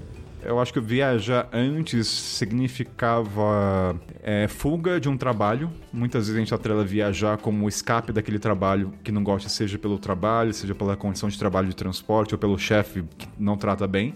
Hoje viajar eu entendo que é romper os clichês e entender a pluralidade de vida que existe, que não tem o certo e errado. Eu sei que é clichê falar isso, mas é entender que cada um tem sua jornada, cada um tem um propósito de aprender certos valores e cada país vai te entregar aquilo que é para você estar naquele país. Se eu fui pro continente, foi por um. Acredito muito em reencarnação, em resgate de vidas. Então, eu fui pro continente, não foi à toa. Eu faço um programa que muitas vezes tem continente, não é à toa. E eu faço companhia para as pessoas em áudio, entendeu? Por alguma razão. Então, se hoje eu voltar, vou voltar no futuro a viajar, uh, primeiro seria para mim viajar para eu viajar, né? Para mim, não sei se é errado falar certo assim, mas e depois eu vou retratar da man de uma maneira que chegue até os ouvidos das pessoas de uma maneira mais clara e que a mensagem. Porque uma coisa é Instagram, outra coisa é eu preparar a maneira. Enfim, deu pra acho que entender. A né? viagem vai ser para você.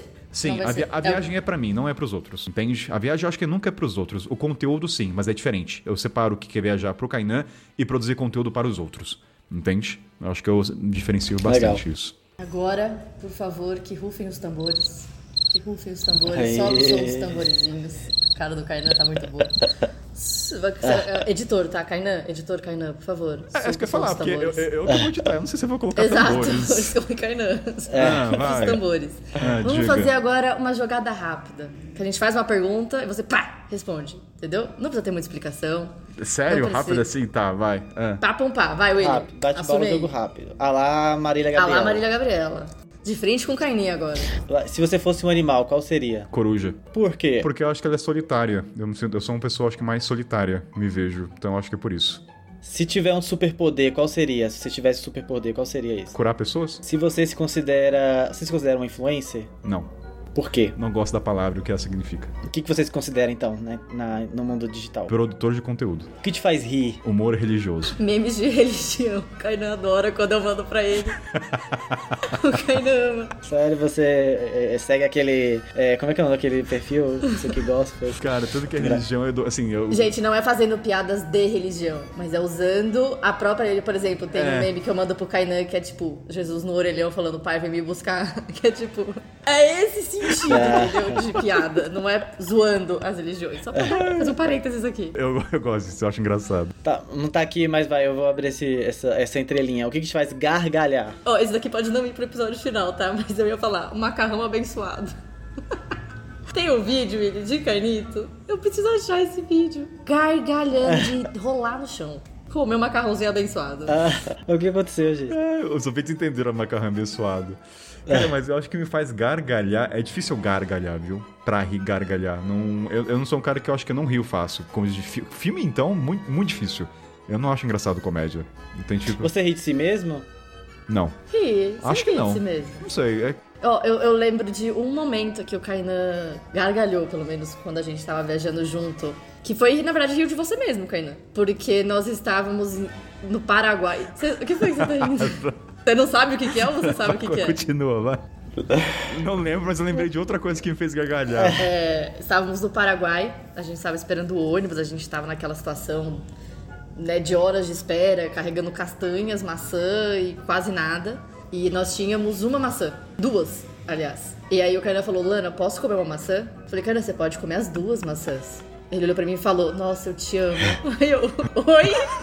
tipo, tipo, a gente se conhece há uns 5, 6 anos. O cara nunca falou que me amava. Não, eu te amo, tá? Eu, eu, sou, eu te amo, cara. E aí ele falou, eu te amo. E eu comecei a rir porque foi muito espontâneo. E aí eu falei, é assim que você vai falar que me ama pela primeira vez? E aí ele começou a gargalhar. Aquela maçã tem um significado. Eu lembrei de outro momento que eu ri muito quando eu fui encontrar o Rich pela primeira vez, a cadeirinha de balanço. Eu comecei. Você tava nesse momento? Cara, é um, é um, assim, ele não tem, não tem editorial, pode ser momentos muito bizarros. Era uma cadecinha que tinha balancinha e eu comecei a rir de. É, Mano, isso aqui é bom demais. interior, lá, Paraty, numa cidade mais afastada, meio do mato, Kainan sentou numa cadeira de balanço de madeira, começou a balançar, olhar o céu e gargalhar. Foi isso. Coringou ali na cadeira de balanço. E o que, que te faz chorar? Filmes infantis. Filme infantil, assim, filme de fantasia que envolve contexto familiar. Me faz chorar. Qualquer relação Tem de pai e filho filme me faz chorar. específico que você sempre olha e fala, pô, chora. Cara, sem, sempre. O melhor jogo da história, que é, que é o da Disney, que é baseado em história real de golfe. Esse filme, na cena final, sempre me faz chorar. Sempre. Você chora fácil? Uh, não, mas tem que ser esse tipo de filme, que tem contexto familiar. Porque é uma... Mas você, você se permite chorar? Ou você segura o choro? Na frente dos outros, não. Talvez tenha essa questão masculinidade, mas no momento sempre. Eu acho que quando eu tô com outras pessoas, geralmente não, eu não me aprofundo em certos tópicos. Eu sou muito fechado, por incrível, assim, não sei se é por incrível que pareça ou não, mas eu não me abro tão fácil. Uh, para algumas dores. E aí, não sei se eu me permito. Acho que eu nunca chorei em frente a Lana, não sei se não. eu me recordo. Não, acho que não. Não suporto quando? Quando vira a chave duas vezes da porta.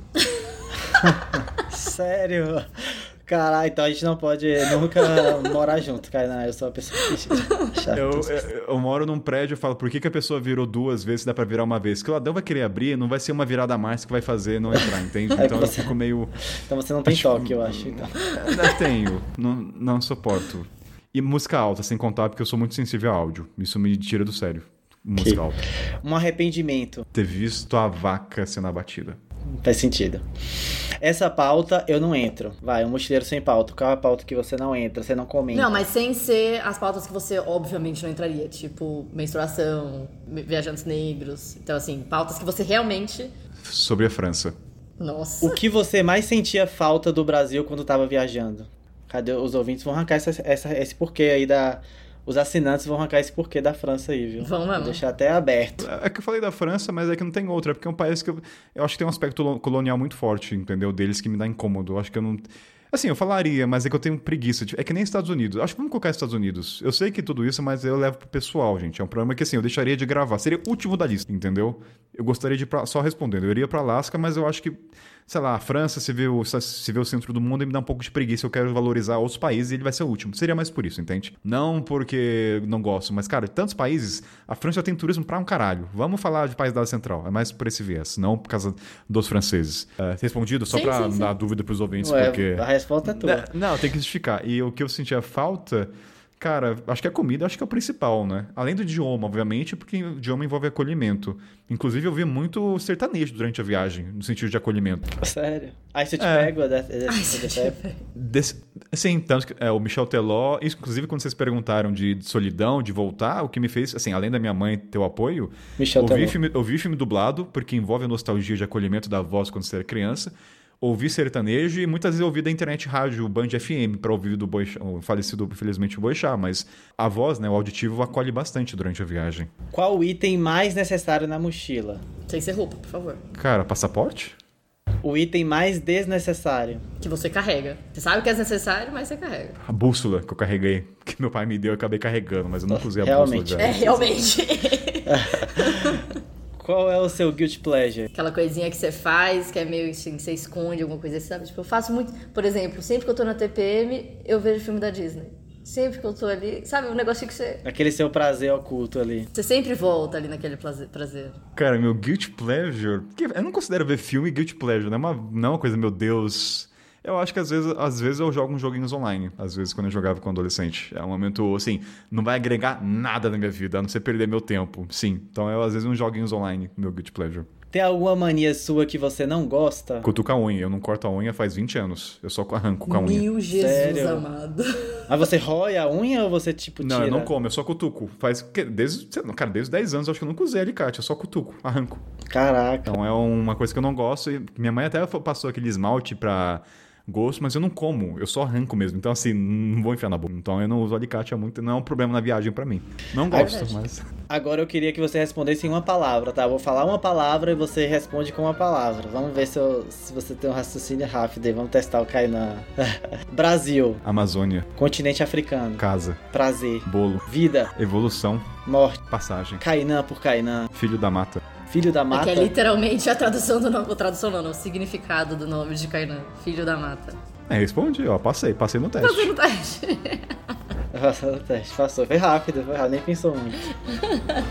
Tem mais coisa? Eu achei que foi, foi, muito leve. Eu achei que, nossa, você tava com medo desse programa de verdade, mas foi muito acolhedor. Vocês acolheram, vocês que trataram bom. bem o host do programa. Até pra poder participar de novo, né? Eu acho que é pra não. É, então. Garantir a nossa passagem aqui de novo. É.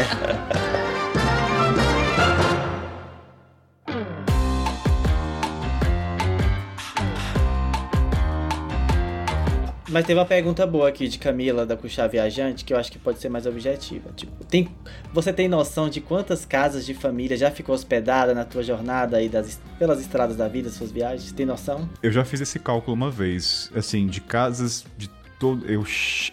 Na casa do 100. Caraca, 100. Eu cheguei a esse número já. Quase. É bastante. Ah, se você pegar quatro anos dividido assim, com Sim. um ali, um acolá, não é tanto assim. E minha base da viagem foi através de casa de pessoas, né? Não fiquei. Eu conto que eu fiquei acho que oito vezes em hostel, ou dez no máximo. Então, pense que toda minha viagem foi em casa de pessoas. Então, pra galera ter uma ideia. O faraó do arroba sem chaves BR, ele perguntou como é voltar a conviver com não viajantes. Uma merda. é, uma, é uma merda, inclusive é uma dor, eu acho que de Sobe os muitos. créditos agora. Não, eu acho que uma merda. Quando eu falo uma merda, é o meu lado, o meu humor, mas eu acho que é uma dor dos viajantes, porque você quer é uma prioridade nas conversas, né? Assim, não que a gente queira fazer um recorte, nossa, é porque a gente viaja, não é isso que acontece, mas é porque nossa bagagem, como meu amigo gosta de carro e ele com outros amigos, é claro que eu vou ficar. Eu vou reclamar internamente, mas eu não vou jogar porque meu amigo gosta de carro. Ele tá na bolha dele, como eu quero estar na minha bolha de viajantes. A gente quer sentir pertencente, né? Então, voltar e não estar, você vai sentir muito mais excluído do que acolhido. E as pessoas talvez não queiram falar de viagem por dar gatilho neles, ou porque eles veem você como, meu Deus, viajei, eu não viajei, aí tem N razões. Mas assim, não é legal. Eu acho que é uma dor, inclusive. Se sente sozinho, na verdade. O We- o Ebert, Webert, como é que fala o nome dele, Carnê? O Ebert da Pamonha de O Goiânia. Ebert. o Ebert mandou também uma pergunta que ele perguntou se você considera o mochilão pelo Brasilzão, por esse Brasilzão, pela América Latina ou não. Pelo Brasil, sim. Pela América Latina, assim, nunca vou negar uma viagem, obviamente, mas não, não tá em prioridade a América Latina. Não tem interesse. Teria mais interesse em Golfo Pérsico, países islâmicos, como eu falei, Ásia Central. Assim, último lugar, não me vejo, nossa, eu quero ir pro Peru. Nada contra a cultura, pelo amor de Deus, a gente não vai entender que não escolher não é não ter interesse, mas é que não é prioridade. Eu preferiria ir para Manaus ou eu tenho vontade de ir para Suriname, Guiana Francesa. É aquela coisa, quantos países menos desconhecidos, se é um fetiche eu não sei dizer, mas eu acho que é o lado de o pouco que eu sei me faz ter mais interesse, que eu quero realmente ver quais clichês procedem, entende? Sim. Tipo, é, então Mas você pensa em cair na estrada sem data de volta que nem antes ou não mais? Talvez no futuro sim, mas dadas as condições ainda de batalhar podcast virar um trabalho principal, tudo, assim, tem muita coisa para fazer, mas a longo prazo a ideia, o formato que eu quero ter de viagem é de 12 meses, 8 meses, ficar em casa, fazendo umas trilhas ali, um lugar, um Airbnb, uma casinha de dois meses, e aí quatro meses ficar na estrada, sem produzir conteúdo, porque o Kainan é viajante. Aí eu vou, vejo as histórias das pessoas, faço entrevi- entrevista, mas não produzindo podcast na estrada, não.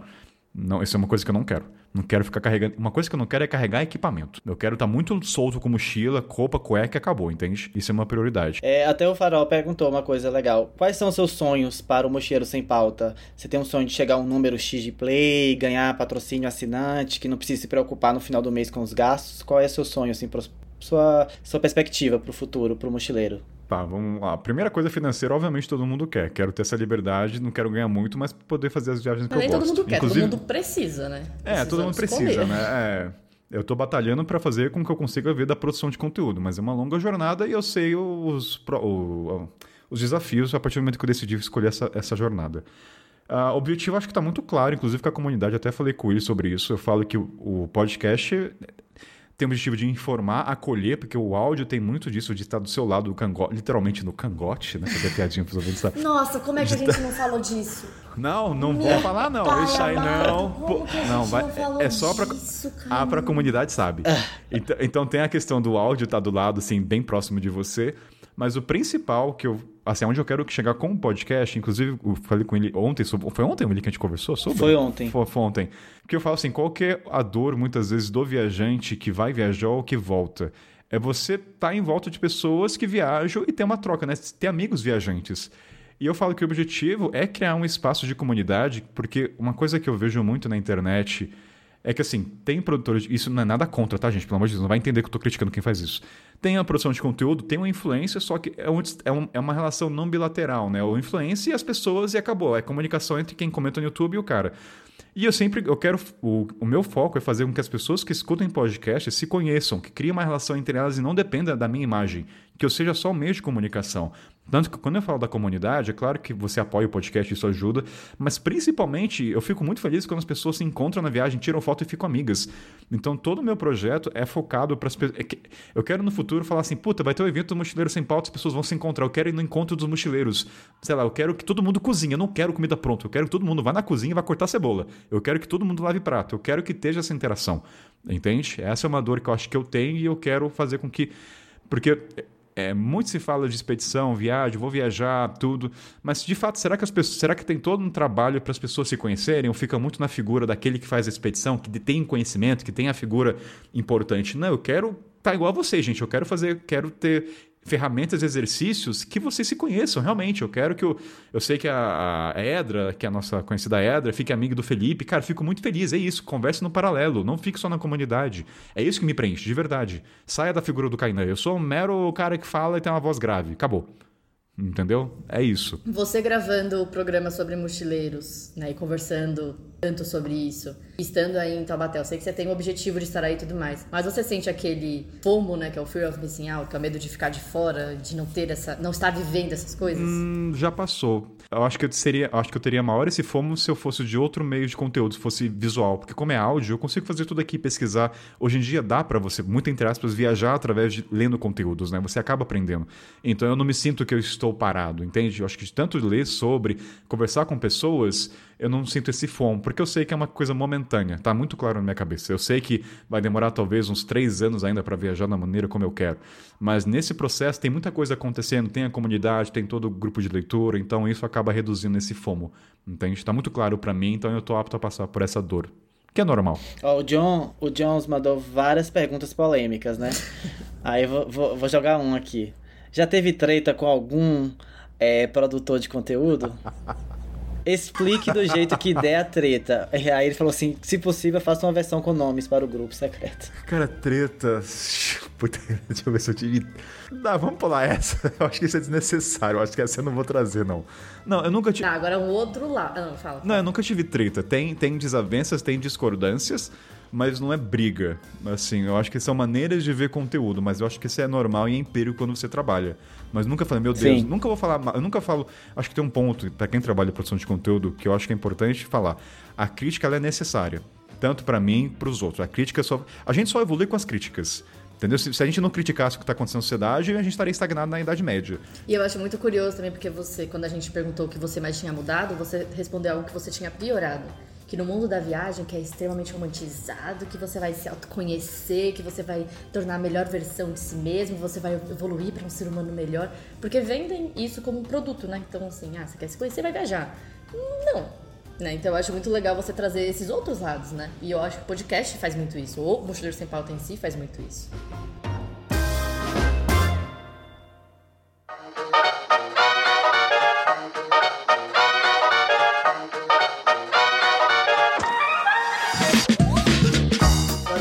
Lado também da produção de conteúdo. João, João fez as perguntas mais. Hum, hum, hum. Tem algum produtor ou produtora de conteúdo que você já teve crush? Que às vezes chamou para participar daquela segunda tensão. e ele ainda colocou entre aspas: Eu pago pela resposta, pelo amor de Deus, sou jornalista e preciso de informações precisas. já leilou a resposta. Pera, ele quer então, saber. No, ele quer, o, o, é o John, né?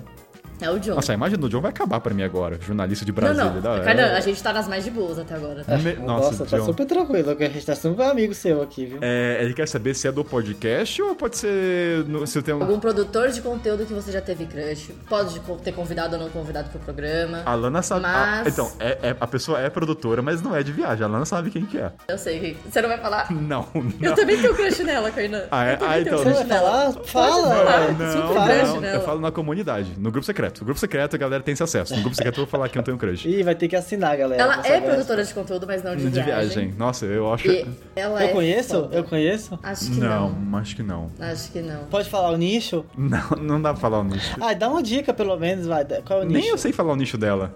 Não Pensamento dá. crítico. Pensamento crítico. Pensamento crítico. Vídeo, ah, eu te ah, passo tá depois assim que acabar a conversa, você vai saber, tá bom? Fica tranquilo. Não, mas eu tô fazendo o papel do ouvinte. Não, tem, tem, é, é vai, ter, vai, vai, ter que pagar no grupo secreto pra saber essas informações.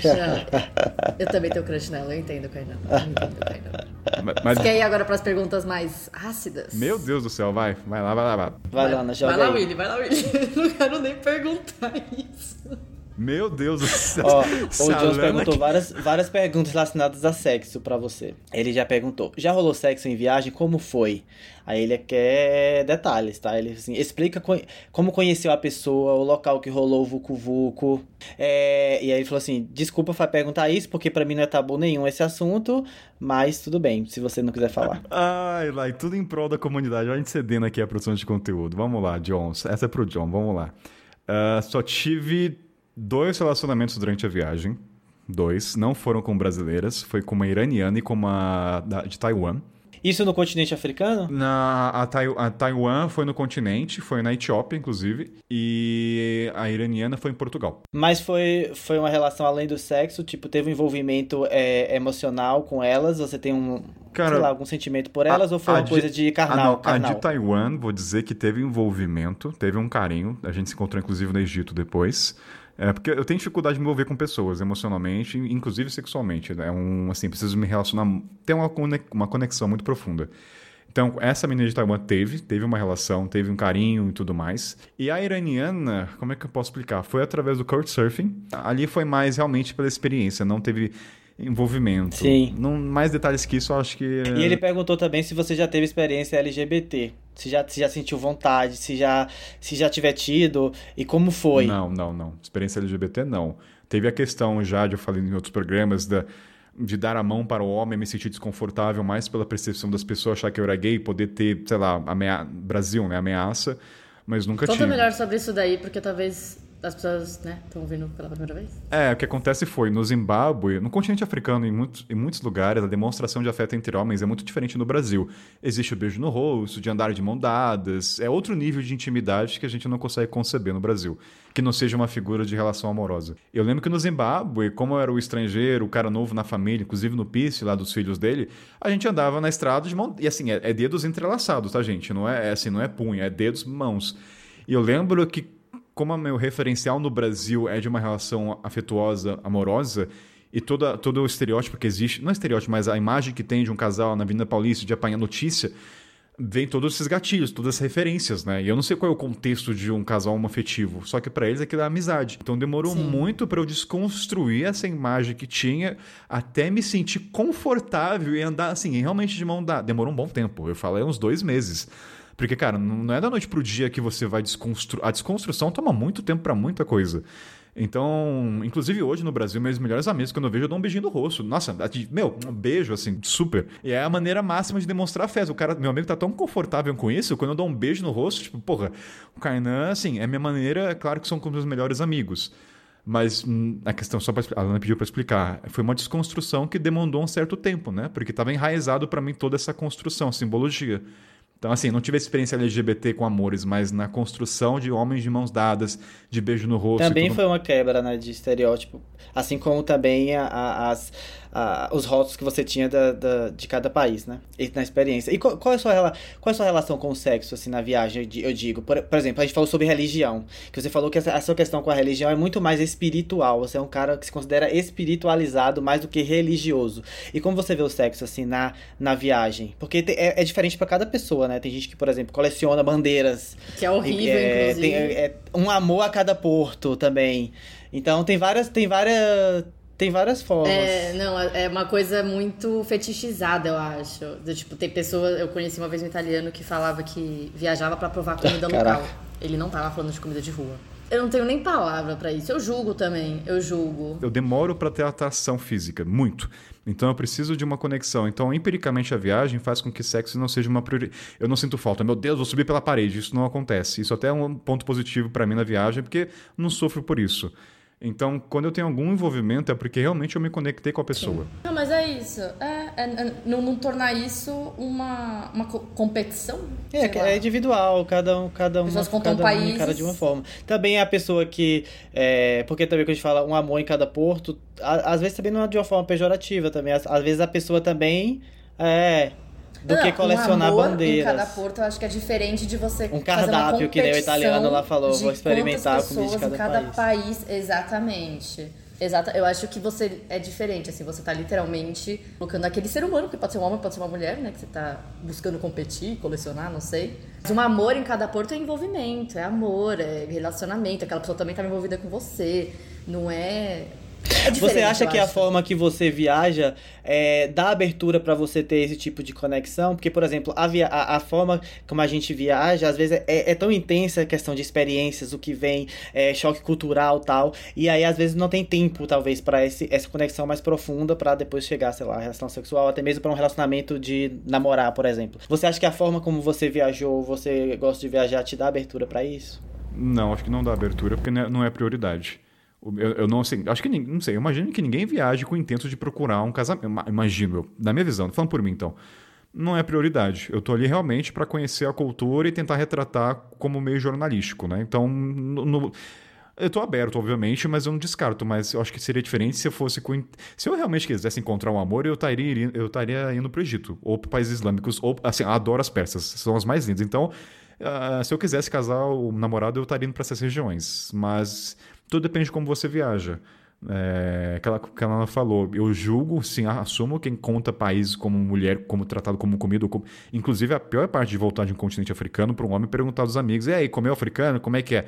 Cara, isso até vai ter um programa sobre o retorno e como é que a gente lida com essas perguntas estereotipadas. Já perguntaram para mim já, Kainan passou fome? Porra, onde é que tá minha paciência nessas horas? Pra puta que eu pariu, eu mando tomar naquele lugar. Mas é aquela coisa, eu não sou um santo, eu não tô, eu não sou, sei lá.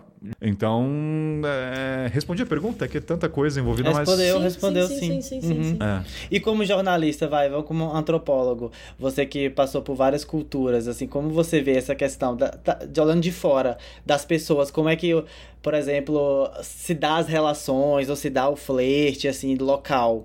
Porque, por exemplo, é muito diferente um indiano, como ele encara, por exemplo, a relação com a mulher, ou até mesmo como o homem que você falou, né, a questão da amizade próxima, ao ver do ocidental, que tem uma outra, uma outra visão do, do comportamento. É porque é, mu é muita informação antropológica, assim, que quem viaja, né? É por isso que tem que ter muito cuidado e precisa de muito estudo. Eu acho que quanto mais a gente viaja, mais a gente percebe a nossa ignorância e como a gente só sabe a ponta do iceberg. Então, falar, por isso que eu acho que falar sobre viagem existe um cuidado muito grande e dá muito trabalho. Porque é muito fácil você distorcer e ir pro clichê daquela coisa que é mais chamativa, né? Então, por exemplo. É, São muitos contextos, é, né? Acho que até nesse programa dá para falar um pouco quando eu falei da questão. Uma coisa que eu parei de contar, tanto em podcast, é a questão da maconha que eu fui preso no Malawi.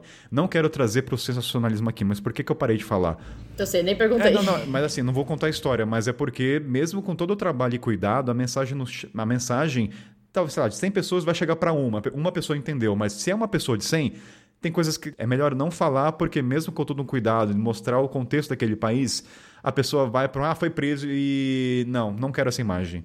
Então, o lado jornalístico de viagem é muito fácil você cair na tentação do, do, terrorismo, usar letras brancas que a fronteira é mais perigosa, tanto que tem nomes aí que eu nem vou falar que a comunidade já sabe que é mais um desserviço para o cenário de viagem do que serviço. Entendeu? Então. E se você quiser saber os nomes, entre no grupo. Entra no grupo. Aí, podcast. Ah, tem muita fofoca. tá valendo, essa assinatura ah, tá valendo. Muita, não, tem muita fofoca no sentido de, cara, eu tenho pessoas que eu meto pau e é assumo. eu não acho que sejam fofocas. Eu acho que são reflexões. É, reflexões. Nós estamos refletindo sobre viagem o impacto que algumas pessoas produzem conteúdo fazem é, na viagem. É, eu vou dar um exemplo, mas eu vou dar nome, que eu sempre falo. Uma pessoa fez uma fronteira lá do Marrocos pro, pra Mauritânia. E a pessoa falou que é a fronteira mais perigosa do mundo. Eu falei, porra! Porra, assim, cara. eu falei, ah, não, cara, para. Eu falei, sabe, me dá raiva porque eu passei por lá. Não é... A pessoa sabe que não é perigoso, mas ela colocou para chamar atenção. Eu falei, cara, você imagina a pessoa que nunca viajou pro continente, que já tem dificuldade em ir porque dá medo, tem pouca informação, e você solta uma Sim. informação. Não, não é, entende? Então me dá muita raiva isso. Então eu falo, cara, eu acho que tá também na produção de viagem é tentar romper esses arquétipos, esses clichês. A mídia, o podcast permite aprofundar. E é isso, cara. É, tem, tem gente que faz desserviço. Tem, acontece. Mas é, que, é, é, o que você falou. No podcast permite aprofundar. No YouTube, muitas vezes, né? Porque também tem gente que no YouTube também tem aquelas, ah, verdade sobre o. Preenche a frase, né? Mas é, é porque nós estamos acostumados a ter um conteúdo muito simples. Então, é branco ou preto, sabe? Não vai ser um lugar complexo, não vai ser uma reflexão. Você tem um minuto para falar sobre. Por exemplo, tem um produtor de conteúdo recentemente também que fez um vídeo falando sobre a fronteira da Colômbia com o Panamá. Como se fosse um dos lugares mais perigosos. E assim, gente, é um lugar perigoso se você for um imigrante refugiado que está tentando cruzar a selva de Darien e está tentando imigrar para os Estados Unidos. Vai ser perigoso vai ser muito perigoso. Se você é um turista, tem praias maravilhosas e paradisíacas. E assim, só que a pessoa produziu esse conteúdo sem nem ir lá. Ela produziu esse conteúdo baseado em outros conteúdos de outros produtores que também provavelmente nunca foram para lá. Um exemplo disso, eu tava falando com o Rafa do Isso Mundo Não Mostra, a gente quer gravar um programa, eu falei para ele, só que eu tô pensando nele se eu vou fazer que é sobre como lidar com autoridades e as propinas e corrupções. Só que eu quero chamar uma pessoa que entenda do aspecto colonial, que leva as pessoas. É muito fácil julgar, ah, não vou pagar propina. A outra coisa, a gente sabe que na estrada, cara, você vai ter que Sim. lidar com isso, você vai ter que ceder, os seus valores são outros quando você tá de frente com isso. É o mesmo princípio da mentira, né? O mesmo princípio da mentira. Inclusive, vale a pena ver o episódio da mentira, gente. É, eu falo que a gente tem duas éticas. A ética é quando a gente tem comida na mesa, tá- tem conforto, tá em casa. A ética é quando você tá fudido passando por dificuldade. Então, quando você tá. E aí eu quero trazer esse programa para falar o que, que leva os policiais. É muito fácil julgar, né? Então, assim, tem que ter um cuidado de ter uma pessoa que entenda do aspecto, que tenha a parte antropológica de entender. Dá muito trabalho fazer isso. E aí eu tenho que encontrar a pessoa responsável. É que nem tribos. Eu quero gravar um sobre tribo, porque tem muito no imaginário das pessoas falando pelo continente. Ah, eu quero ir numa tribo que vai encontrar na rua. As pessoas acham que você vai andar na rua, vai ver uma tribo e vai lá de graça. Não, gente, a tribo você tem que pagar, existe um turismo em torno disso.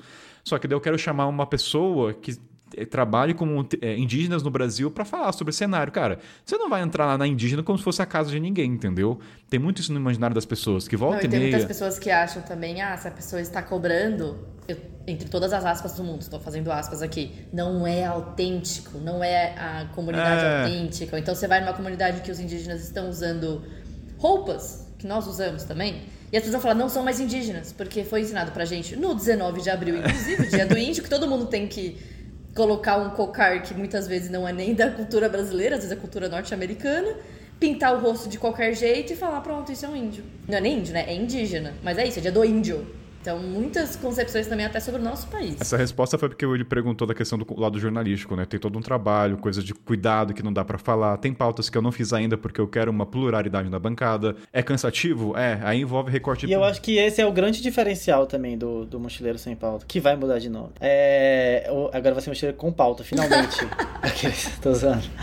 Não, mas é isso, é, é conseguir aprofundar nos assuntos que mereciam aprofundamento, né? Porque, igual a Ana falou, a internet é muito dinâmica e às vezes você só tem um minuto pra falar daquilo ou mostrar 15 segundos, mostrar aquela sua experiência, contando com a que a pessoa vai buscar depois informação, sendo que não, não é realidade. Ninguém vai buscar informação depois, ela vai aquilo que você fala vai se tornar uma verdade.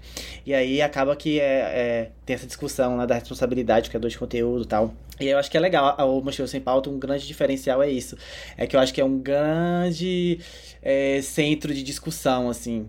Mesmo que não fale sobre tudo e, e, e discuta super fundo todos os tópicos, mas eu acho que as pessoas se sentem inspiradas para procurar mais informação, ouvir um outro lado. Então eu acho que isso é legal do Mochileiro Sem Pauta e tem muito a ver com o que você acredita. Se vocês não acreditassem nisso, talvez a essência do Mochileiro Sem Pauta não seria essa. Seria mais uma coisa genérica. Tem mais pergunta ou vamos bater o martelo? Podemos bater o martelo, acho. Já falamos, ó, tem um outro de uma hora e meia aqui, né, que a gente gravou. Nossa, falamos aqui.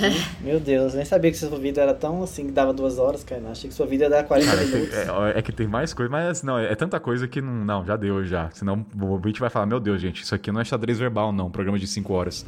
Mas, ó, vamos deixar também aqui. E olha que dava pra falar muita coisa ainda, né? Era tipo, tem muito, teve muita coisa que a gente passou e que eu fiquei com muita vontade de, tipo, cavar mais e falar mais e saber mais. Isso dá uma conversa aqui de mesa de bar, sério, de uns três dias. Mas ok, deu, deu pra dar um gostinho, não foi, Lana? Mas, ó, vamos ter um encontro do- dos assinantes do Mochileiro Sem Pautas e a gente pode levar essas perguntas que não foram respondidas pra lá. Porque aí a gente pode tem estender isso. um pouco é essa uma, conversa é que também. o próximo enco- É, é que que, não vai é verdade, vai dar tempo. Se a pessoa ouvir, sobe dia 27, dia 3. Verdade, fica aí pro ouvinte. Aliás, só pra encerrar, uma coisa que é legal que fez me pensar o quanto é gostoso conversar com outros viajantes, que é que agora a pergunta foi pra mim, mas quando eu encontro, imagina o Willy e vocês, conta a história que a gente. Mano, é só do Willy da Central deve ter coisa pra um caramba. E às vezes, assim, eu, eu me- realmente. É que nunca tive. Te... Não, não conheço ele pessoalmente, mas quando eu encontrar porrada, eu sei pouco do Willy da Central. Não, agora esse encontro vai render muito, porque, tipo assim, eu, eu tenho um paralelo com a tua história muito grande, que eu nem sabia, assim. Tipo, eu não- sabia a sua história da África, eu não sabia. Assim, sa- sabia que você viajou pelo continente africano, mas as motivações e as entrelinhas eu não conhecia. E eu me identifiquei super com várias É, coisas. E tem muita coisa, né? Isso que a gente falou, só falou de Zimbábue e Zâmbia, não falou, sei lá, do, da fronteira ilegal, Moçambique, Ruanda, Uganda. Tem, assim, muita coisa, né? Mas para isso vai. É que são muitas É, histórias. são Sim. muitas. É que, quem sabe uma vez por ano a gente não faz um episódio, versão parte de frente É. com. Boa, de frente com o Kainan. Então, Mas ó, antes de, antes de terminar também, eu acho que é legal a gente agradecer os assinantes que enviaram pergunta, né? Então deixar aqui um agradecimento especial pra Camila, por exemplo, do Cuxá Viajante, o Farol Clímpio do Se- Sem Chaves BR, Baiá, Felipe Underline Baiá. O Jones, o Jones eu não achei o não, Instagram no dele. Jones Você não lembra o quero Instagram mais. O dele? John não precisa agradecer, não. Ah, pergunta- as perguntas foram boas também, uai. Não, teve Foi umas perguntas dele boas. Todas as perguntas que nós fizemos aqui, na verdade, foram também perguntas dos assinantes. A gente adicionou alguma coisa ou outra, mas todas as perguntas que a gente fez vieram deles. Então, e do Ebert também, né? A pamonha gigante, que nem o Kainan falou. O, o Richard te fazia acreditar que eu nunca comi pamonha na vida. Inclusive, eu levei isso pra terapia em São Paulo com os viajantes, que eu falei, gente, eu acho que eu nunca comi pamonha. Porque esse... Richard Webber e mais uma galera que é de Goiânia fala, vocês nunca comeram. E hoje eu acredito que, de fato, eu nunca comi pamonha, tá? Pra você ver a influência das pessoas. Não. Aí, ó, viu? Eu, sou, eu, já, eu já fui pra Goiânia, né? Então. E realmente, gente, a pamonha é diferenciada. Não tem o que falar. Nossa, eu fico com Mas você tem que saber o fornecedor certo. Então, pergunte. É sério. Não é qualquer pamonha. Ó, mas eu Complexo. agradeço também a comunidade que é super querida, pessoal super acolhedor. Obrigado pelas perguntas, viu? Tirando o John, vou reforçar. John, não gosto mais de você, John. Vou ser muito sincero. Pergunta aí absurda. Kainan, a gente não fez todas as perguntas que ele fez, tá? Ah, A gente nem, nem perguntou a pergunta Nossa, da masturbação que desgosto ele queria mais, que ai, falasse. que isso? Desgosto mais ainda do, do, do Ju- John. Sua imagem como... Ih, gaguejou, tá vendo, John? Por isso que eu não fiz, John. Por isso, ele não conseguiu. Ele tá, ele tá vermelho. Você precisava ver aqui. Você Não, nossa, no é vídeo. verdade, tá tá gravando. Não, isso aqui... Ele tá não- vermelho. Eu só falei a palavra. Ele já tá assim. Imagina comentar sobre isso. Não vou fazer isso com, o meu- com o nosso querido. Ai, Otto. Ó, como vocês querem encerrar? Vocês que vão encerrar, vai. Obrigado, Lani e Willy, por ter topado. Vocês são as figurinhas mais famosas desse podcast. Inclusive, o acordo ouvinte, se você encontrar com o Lana, pro Willy você paga pizza, pra Lana paga cerveja, né? Cerveja não, não A bebo cerveja não- mais. a cerveja não é mais cara? Cerveja. Cerveja? Não, caipirinha normalmente às vezes é mais Ah, cara, ah, né? então, Mas sim. Eu prefiro caipirinha, Mas vale o encontro, uai, é, destilados. uai, vale o encontro, caro. gente. Pode Tem pagar um preço esse brócolis, tá encontro, bom? vale uma caipirinha, Um sim, brócolis tá, tô Então, feliz. já sabe, se encontrou com ele, paga uma pizza, se encontrar com o Lana, paga uma cachaça. Então esse é o combinado. Tô falando, dá um abraço. Dois Tá. abraços. Eu tô te ajudando, Lana. Você quer recusar uma caipirinha por sua conta, tá? Entendeu? Mas ó, obrigado de verdade, Willy e Lana, por fazer as perguntinhas. Espero que os ouvintes gostem, né? Porque o objetivo é pra ser leve e o pessoal conhecer. Ah, os próximos episódios vão ser mais profundos. Vai ter de Arábia Saudita, vai ter de TPM, vai ter de retorno e tudo mais. Então, um beijo pra vocês. Agora vocês encerram da maneira como vocês quiserem encerrar. Espero que vocês tenham gostado desse episódio, conhecer mais o nosso querido host, que nem sempre conta os tesouros das histórias dele. Se ficou com alguma curiosidade de alguma história, assina o podcast. Vamos ter um de frente com o Kainan, ao vivo com os assinantes, pra fazer as perguntas que não vieram aqui pra esse episódio. Meu Deus do céu. É isso, só agradecer. Assina embaixo com tudo que Kainá e Lana falou. Tamo junto. E foi, acho que foi um ótimo retorno, hein? É, a galera da possível. comunidade eu acho que vai gostar, porque já me conhece já naquela comunidade dos encontros, né? Então vai ter mais intimidade. Não, mas até quem não te conhece vai identificar, pô, o Kainan foi com quatro mochilas, quatro malas, fazer um intercâmbio. O Kainan cometeu o erro O cara que começou com quatro malas de rodinha acabou tirando um siso na Tanzânia. Incrível. Exatamente, é, é contar desse processo pra falar que o Kainan desse podcast nem sempre foi o Kainan desse podcast. Não. Então eu acho que essa é a melhor parte. Ele já usou, ele já teve sete calça jeans. E não sabia inglês no começo da viagem. Era um inglês nível básico Exato. do básico, tá? Não sabia inglês, viajava com sete calças jeans, quatro malas. Então, contar desse seu processo pra se tornar um pouquinho, né? Porque a gente não falou de todo o processo porque é uma história muito longa. Mas é bom também, aproxima um pouco o produtor de conteúdo Fez da pessoa sentido comum. agora, né? com Essa persona, essa, É, essa pessoa, essa entidade, essa entidade cai na entra. Agora Sim. deu pra entender um pouco. Pra mostrar que a gente não isso. começa sabendo tudo de viagem, que a gente Não, vai começar sendo preso na fronteira, entendeu? Inclusive, o programa que eu mais quero gravar, fugindo. mas vou tentar patrocínio, é falar sobre intercâmbio, cara. Assim, pra encerrar, porque eu falo, gente, tanto Sim. Lana, Richard, Willy, eu. Porque assim, eu imagino que a galera já vê a gente, ah, começou, mas cara, todo mundo começou com intercâmbio, com acolhimento de uma casa. E a gente se tornou hoje Sim. porque foi intercâmbio. O intercâmbio, eu falo, se você tem condições, seus pais, faça intercâmbio, Uhum. cara. O intercâmbio vai te abrir portas. Que eu falo, se não fosse o intercâmbio de seis meses, eu não estaria. Eu não teria viajado pelo continente. É simples. O- Sim. É Uhum. isso, eu falo. Sim, então, sim. assim, vai ter um episódio, mas eu queria falar que o intercâmbio é muito importante. E eu quero gravar um sobre isso, porque volta no, no começo de tudo, de cada um de nós, né? Então, Sim. Posso subir trilha? Pode subir trilha. Sube, sobe trilha.